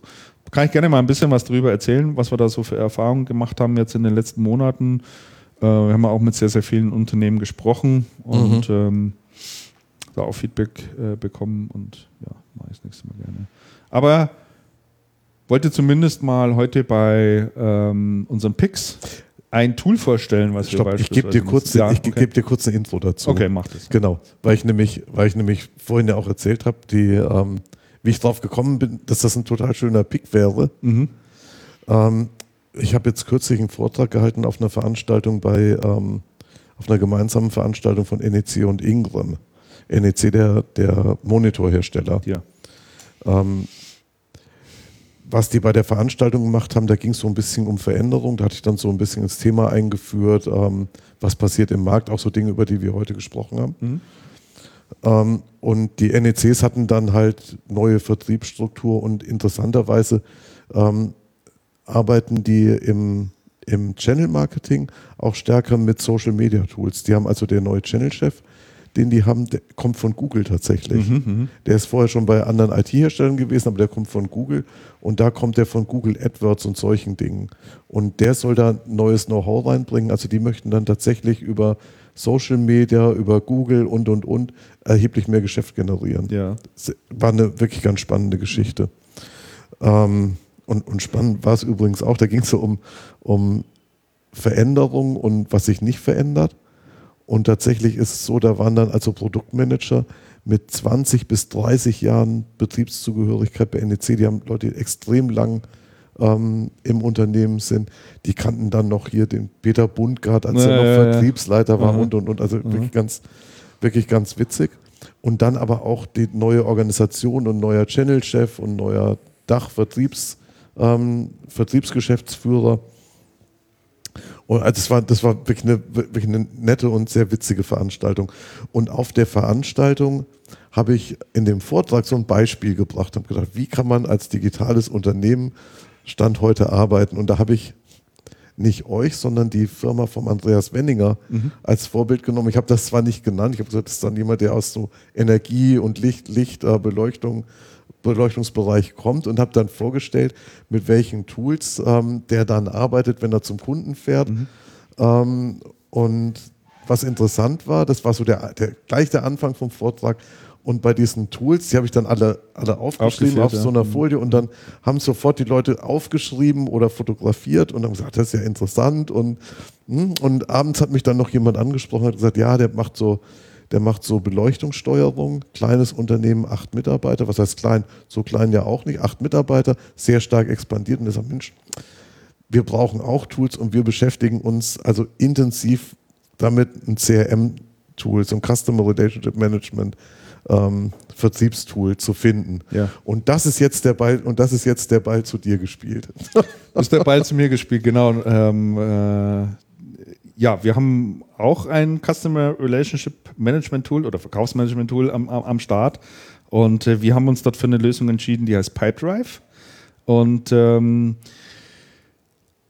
die lebt in der Cloud. Ist also keine Software, die man irgendwie installiert, sondern ist einfach ein Dienst. Und äh, da zahlt man pro Mitarbeiter, der da drauf ist bei Pipedrive, äh, einen bestimmten Betrag. Ähm, der liegt, glaube ich, bei 6 oder 8 Euro im Monat. Das ist ganz in Ordnung. Und was man dann machen kann, ist, dass man in Pipedrive seinen äh, Prozess einfach mal abbildet. Dann sagt, also pass auf, wir haben am Anfang haben wir Leads draufstehen, dann haben wir eine Erstkontaktaufnahme, dann haben wir meinetwegen einen Präsentationstermin, dann haben wir vielleicht einen zweiten Präsentationstermin, äh, dann geht es in die Vertragsverhandlung rein, äh, und so weiter und so fort. Also das wird einfach alles abgebildet und äh, man legt dort im Prinzip seinen Kunden einmal an dieser Kunde bekommt auch eine spezifische E-Mail-Adresse von dem System zugewiesen, die man dann immer in Blindkopie im ganzen E-Mail-Verkehr einfach mit einbindet.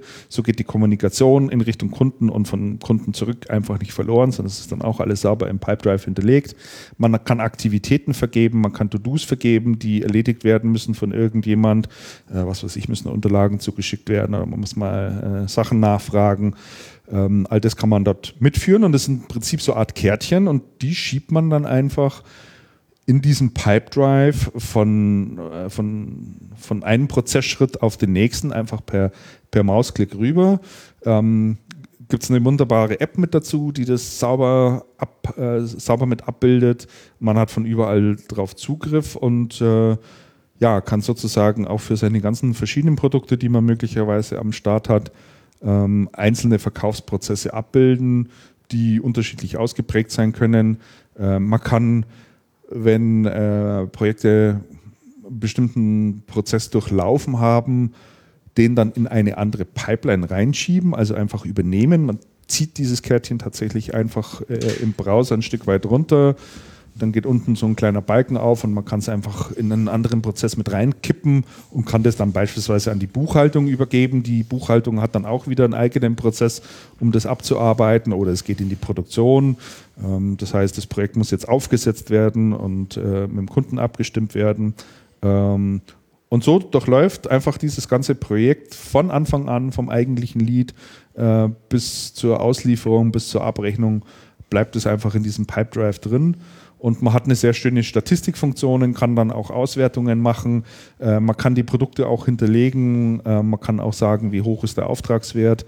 Und ähm, das System ein, erinnert dann einen einfach auch, wenn man bestimmte To-Dos hat. Hat sehr schöne Schnittstellen drin in alle möglichen Richtungen, also Schnittstelle Richtung Google, Google Drive, ähm, all die Sachen kann man damit einbinden.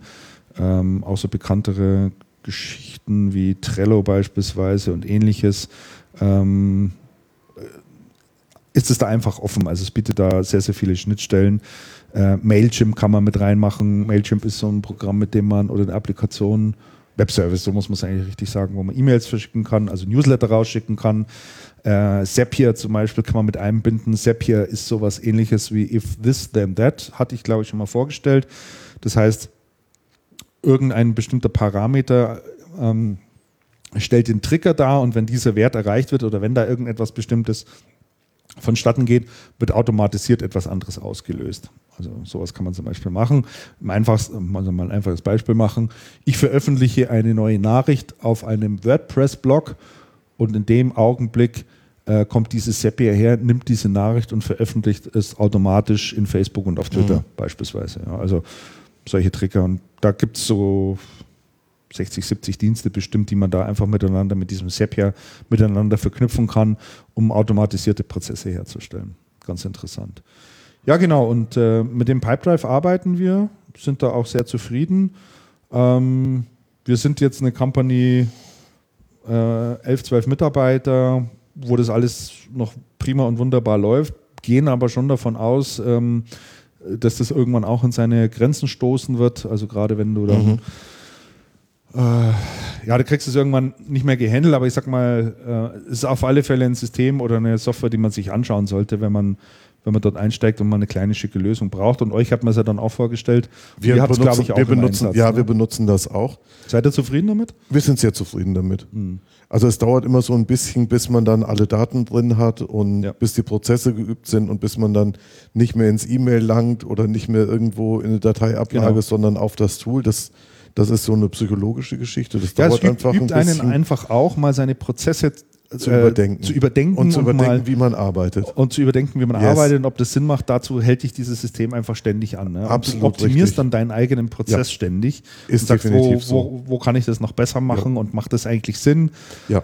Und von daher ist es ganz gut. Ne? Wir haben gesehen, die Einführung ist wirklich relativ leicht. Mhm. Auf der anderen Seite ist es so, dass ähm, gerade der, der Alex Glatzeder, der bei uns das ähm, von Vertriebsseite das ähm, System betreibt, also der hat den Hut auf auch für alles, was Adressen ist und weil du ja immer darauf achten musst, dass dann wirklich auch einheitlich die ganze Geschichte befüllt wird.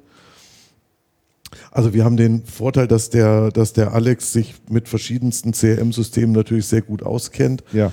ähm, weil der das in seiner Verlagskarriere dann auch mehrfach, auch mehrfach mit verschiedenen Systemen gearbeitet hat. Mhm. Das hilft. Das heißt, der tut sich relativ leicht, diese Prozesse auch ähm, mhm.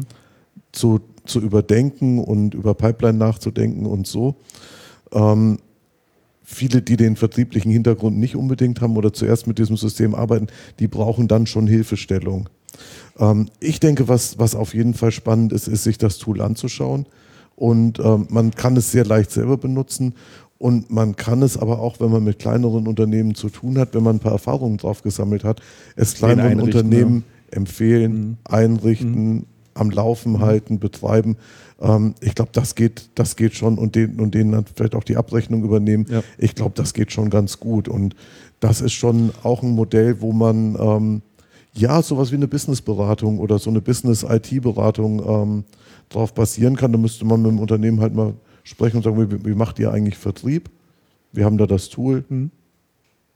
Sollen, sollen wir mal ja. drüber sprechen? Wird sehr schön weiterentwickelt. Die hören auch auf Feedback, wenn man denen äh, etwas gibt. Ich glaube, es ist ein niederländisches Unternehmen, soweit ich weiß. Und ähm, nur um mal ein Beispiel zu nennen, du hast irgendein Unternehmen äh, irgendwo und willst jetzt die Adresse hinterlegen, tippst dieses Unternehmen mhm. ein, da ist Google Maps automatisch dahinterlegt, der ergänzt sofort so, die komplette der, der Adresse, sofort, ja. macht dir dann auch die Karte rein, wo das Unternehmen sitzt. Ja. Und wenn du jetzt sagst, ich besuche diesen Kunden, kannst du auf die Map drauf schauen und der schlägt dir gleich vor, du übrigens, da sitzen noch zwei, drei Kunden in der Nähe, magst du die auch besuchen? Ich stelle dir hier gleich mal die Route für dich zusammen. Mhm. Also Ah, kriegst schon- du, kriegst du wirklich eine, eine äh, sehr intelligente Dienste, die dort mit drin sind, äh, sehr durchdacht und ähm, unterstützen einen wirklich in der Vertriebsarbeit äh, ganz, ganz großartig, muss man wirklich sagen. Kann man wirklich toll damit arbeiten. Kann man 30 Tage lang mal gratis ausprobieren, kostet überhaupt Ja. nichts, muss noch nicht mal eine Kreditkarte hinterlegen am Anfang. Einfach mal einen Account klicken und äh, äh, anschauen. Man kann, hat eine gute API-Schnittstelle, also man kann jede Menge andere Dienste auch dran flanschen, Ja. wenn man möchte. Ähm, Was, was, ich bei, ähm, was ich bei Pipedrive auch sehr interessant fand, ist, wenn man auf deren Website geht, mhm. dann kann man das ja tatsächlich von der Seite kaufen oder man, man kauft das normal von der, von der Seite runter. Und ich würde auch mal sagen, ähm, liebe Systemhäuser, schaut euch mal an, wie das gemacht ist. Also wie da die Pakete dargestellt sind und wie einfach das gemacht wird, da ähm, eine Transaktion auszulösen für doch eigentlich ein erklärungsbedürftiges Produkt. Und ähm, das ist schon spannend, wenn man dann überlegt, ja, wir haben auch, wir haben auch Webseiten, über die könnten wir eigentlich auch was verkaufen. Und von, von solchen Anwendungswebseiten oder von solchen Dienste-Webseiten kann man schon sehr viel lernen, wie so Absolut. funktionierende Landingpages gemacht sein können, die auch was, die dann tatsächlich auch was verkaufen. Wie, gestalt, wie gestalte ich mein Produkt so, dass es klickbar ist? Richtig, genau. Ja, also, also- wie, wie formuliere ich ein Angebot? Mhm. Wie, wie formuliere, wie, wie standardisiere ich mein Angebot? Und das kann ja sein, was will. Ob das, das kann auch eine. Wartung sein oder, oder ein Monitoring oder sonst was. Ähm, wie, wie konzipiere ich das so, dass tatsächlich jemand auf die Beschreibung geht und mit einem Klick sagt, okay, habe ich verstanden, möchte ich haben, zack. Ja. Dass man dann mit dem immer noch in die Bütt steigen kann und sagen kann, hey, vielleicht brauchst du was Komplexeres Mhm. oder ist die andere Geschichte. Aber das ist, glaube ich, auch so eine Richtung, in die sich viele Dinge entwickeln werden. Absolut. So Standardgeschäft standardisiert auch ähm, und automatisiert online abzuwickeln. Ja, also wenn ich da teilweise sehe an den alten bestehenden CRM-Systemen, die es da so gibt, da gibt es ja einige bekannte äh, große, das willst du dann schlicht und einfach nicht mehr haben. Also da hat, es hat keiner Lust, irgendwie drei Tage Schulung zu machen und das einzurichten und da zu konfigurieren und so weiter. Das willst du einfach nicht. Als Startup kannst du dir das sowieso nicht leisten. Äh, auch Na, zeitlich schwierig. überhaupt nicht leisten. Du willst einfach schnell durchstarten. Ja, und dann holst du dir sowas. Also ja, sehenswert, Genau. kann man sich mal anschauen. Pipedrive.com. Genau, schöner Pick. Ja. Ich habe auch einen Pick. Dann mach. Ist was total anderes. Ja. Ist ein Buch. Oh.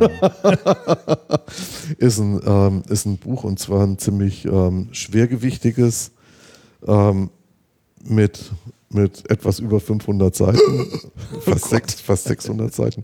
Ähm, wobei da natürlich der Index und alles und die, und die Fußnoten und Die so. 20 Seiten können wir noch abrechnen, aber ist trotzdem noch ganz Nee, das, nee, nee, tats nein, tats- tatsächlich sind das, sind das über 100 Seiten, die du da abrechnen kannst. Okay.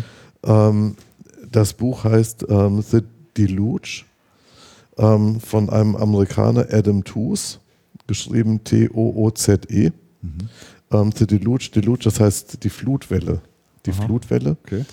Ähm, es ist ein Buch, was, ähm, was geht über die zweite Hälfte des Ersten Weltkriegs und dann den Übergang in die, in diese, in Deutschland würde man sagen, Weimarer Zeit und in diese doch wirtschaftlich sehr schwierige Zeit und mit großen Wirtschafts-, mit einer kleinen Wirtschaftskrise, ich glaube, die war 23 und dann anschließend mit einer gigantischen, Schwarze großen, Freitag. ganz schlimmen Depression, die es gegeben hat, die, ähm, die alle Länder der Welt erfasst hat und, ähm, und so ziemlich jede Familie in Mitleidenschaft gezogen hat. Ähm, das Interessante bei dem Buch ist, ähm, er wirft einen Blick hinter die Kulissen. Und zwar startet das, ähm, tatsächlich geht es um die Rolle, die Amerika einnimmt im Lauf des Ersten Weltkriegs. Und danach. Amerika ist danach ja irgendwann als die führende Weltmacht plötzlich dagestanden. Und keiner hat so genau gewusst, woher kommt das eigentlich.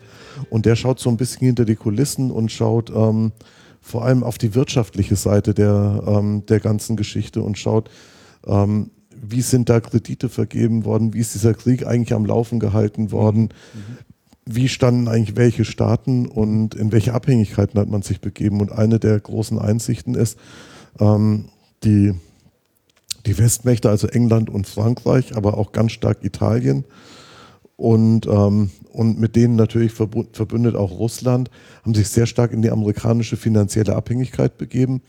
Denn auf der einen Seite hat man natürlich Kriegsanleihen verkauft im eigenen Land, aber man hat im großen Stil ähm, Geld der Amerikaner geliehen. Mhm.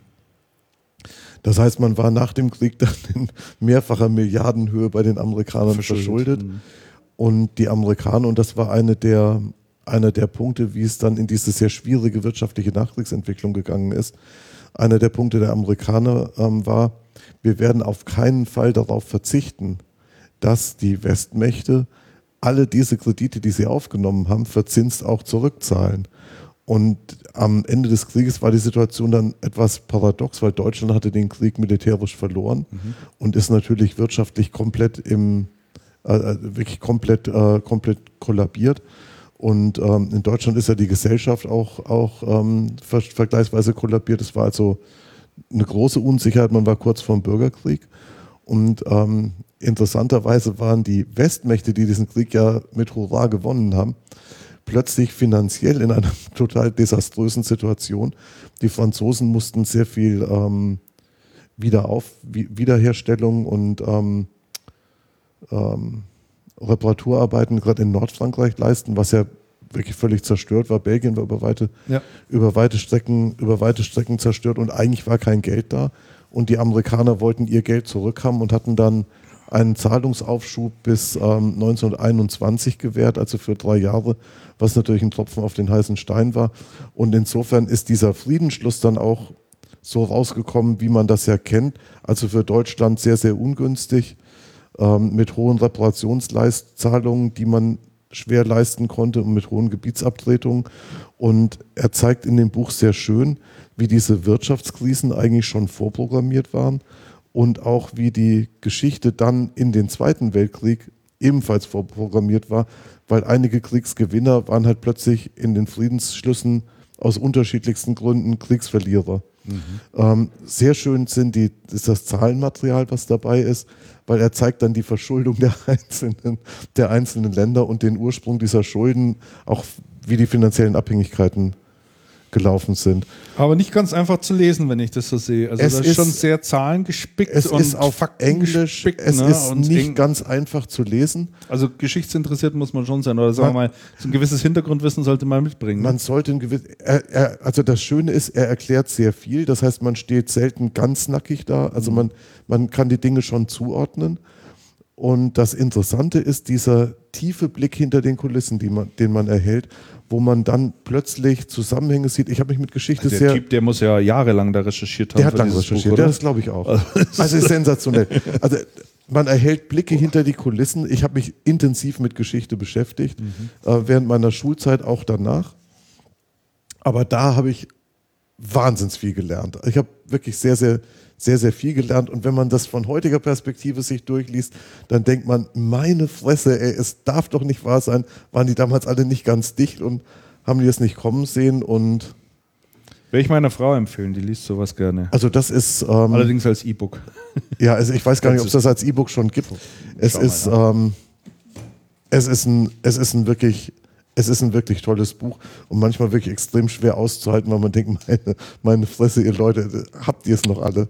Ja, das muss man sich auch alles merken, was da drin steht. Oder sagen wir mal, miteinander, er verknüpft es wahrscheinlich, oder? Ja, du verknüpft, also, ja der, ver, der verknüpft die Dinge und er zeigt dann auch, wie Dinge nach dem Zweiten Weltkrieg zum Beispiel anders gelaufen sind als nach dem, als nach dem Ersten und wie es sehr viel amerikanische Propaganda gegeben hat, aber sehr wenig amerikanisches Engagement und wieder, wieder viele Dinge total schiefgehangen waren. Und auch diese, diese ähm, Person von diesem amerikanischen Präsident Wilson mhm. mit seinen 14 Thesen und, und, und, also das ist ja, das ist schon alles sehr zweischneidig. Man sieht da, man, man, man lernt wirklich sehr viel. Also gibt es äh, neben der gebundenen Ausgabe, die uns vorliegt, diese Schmöker mit 5 Kilo? Genau, ich habe mir die allerdings schon vor, ich habe mir das gekauft, als es neu war. Mhm. Da gab es es nur gebunden, inzwischen wahrscheinlich auch als E-Book. Ja, es gibt es als äh, Taschenbuch ähm, mittlerweile für 11,99. Die gebundene Ausgabe liegt nach wie vor bei 34 Euro. Ja, die war deutlich. Die war deutlich Und dann gibt es es auch als Kindle-Edition, äh, als E-Book für 10,80 Euro. Und äh, es gibt sogar als MP3. als, Echt? Ja. Ach, das ist ja ein Ding. Kannst du dir auch. Brauch ich gar nicht lesen brauchst du gar nicht lesen, sondern kannst du dir lassen. auf dein Smartphone draufladen und äh, es unterwegs im Auto hören. Ja, also So, das wirklich, finde ich immer schön. Das mache ich ja, Ja. immer gerne. also absolut, wirklich absolut empfehlenswert und ähm, man versteht doch deutlich, deutlich besser, wo wir im Moment eigentlich stehen Mhm. und warum das alles so ist. Und kann Dinge ganz anders bewerten. Gibt es als Audio-CD hier für 13,97 Euro oder gebraucht für 9,54 Euro. Kannst du sich das auch holen. Für 97 Und Cent auf Preise. Vinyl, ich glaube es nicht, oder? Nein. Doch.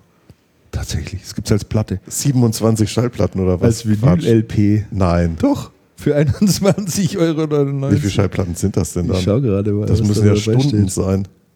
Äh, Vinyl. Anzahl der Tonträger 1? Nee, das kann ja nicht Nein, sein, das kann oder? nicht sein. Da, vielleicht ist da eine Bildplatte. Die war nicht aus Ach, nee, das ist hier. das ist hier eine, eine Heavy Metal Band, die heißt, die heißt so. Die heißt definitiv gut. Okay, da habe ich mich vertragen. Ja. okay, alles klar. ja, aber mit Heavy Metal hat das schon auch sehr viel, hat das schon sehr viel zu tun. Absolut. Genau. Das ist mal so nee, gibt es aber als, auf alle Fälle auch als MP3-CD. ja, es ist mal was ganz anderes und ähm, es hat einen Tiefgang, der mitunter gar nicht schaden kann. Okay, Alles dann klar. sind wir am Ende der heutigen Sendung. Yes, das meiste haben wir angesprochen. Ich kündige mal an für nächste Sendung. Ähm, müssen wir uns beschäftigen mit den ähm, Anforderungen der EU, mit den Security, den neuen Secu- Security-Richtlinien der EU, die Anforderungen an Unternehmen bedeut, ähm, an Unternehmen stellen und ähm, müssen wir darüber sprechen, was das bedeutet. Ja, das ist ein Thema und ich würde gerne auch mal gemeinsam mit dir einen Blick drauf werfen wollen, so auf die nächstnähere Zukunft, so die nächsten zwei, drei, vier, fünf Jahre. Thema künstliche Intelligenz, Artificial Intelligence, was Ach, uns da so erwarten Thema, ja. wird und ähm, was das möglicherweise alles auslösen könnte, weil das auch mit Sicherheit massive Auswirkungen auf die Branche hat, Ja.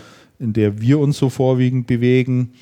Äh, da stehen einige Sachen vor der Türe, von denen ich glaube, dass die großen Impact haben werden und für große Umschichtungen sorgen Ja. werden. Ähm, da würde ich auch ganz gerne mal ein bisschen drüber diskutieren Ja. wollen, äh, damit man das so nicht ganz aus dem Auge verliert. Ich habe da auch einen sehr, sehr guten Hintergrundartikel, den ich im Moment aber noch lese, da bin ich noch nicht ganz durch. Ellenlanges Stück. Nicht Mhm. ganz so umfangreich wie der Roman, Wie das, was aber, ich da, was ich da gerade lese. aber sehr, äh, sehr erhellend. Ja, Und äh, ja, das kann man zumindest mal so ein bisschen wiedergeben, um mal ein paar Impulse zu setzen. Das finde ich auch immer ganz ja, wichtig. absolut. Dann sagen wir auf Wiedersehen, bis zum nächsten Mal. Vielen Dank fürs Reinhören. Genau. Unterstützt Channelcast, werdet Fan auf der Facebook-Seite. Schickt uns Gummibärchen. Schickt uns Gummibärchen, haben wir schon lange nichts mehr bekommen, das ist richtig. Wir darben da so vor uns hin. Ja, schlimme Geschichte. Und äh, wenn euch Channelcast gefällt, dann empfehlt es bitte auch weiter, sagt es anderen, ähm, gebt uns Feedback, wenn ihr wollt. Da sind wir immer ganz froh drum. genau. Und dann sagen wir ansonsten Ciao, bye bye. Servus, bis die Tage, nächsten genießt Mal. den Sommer. Genau.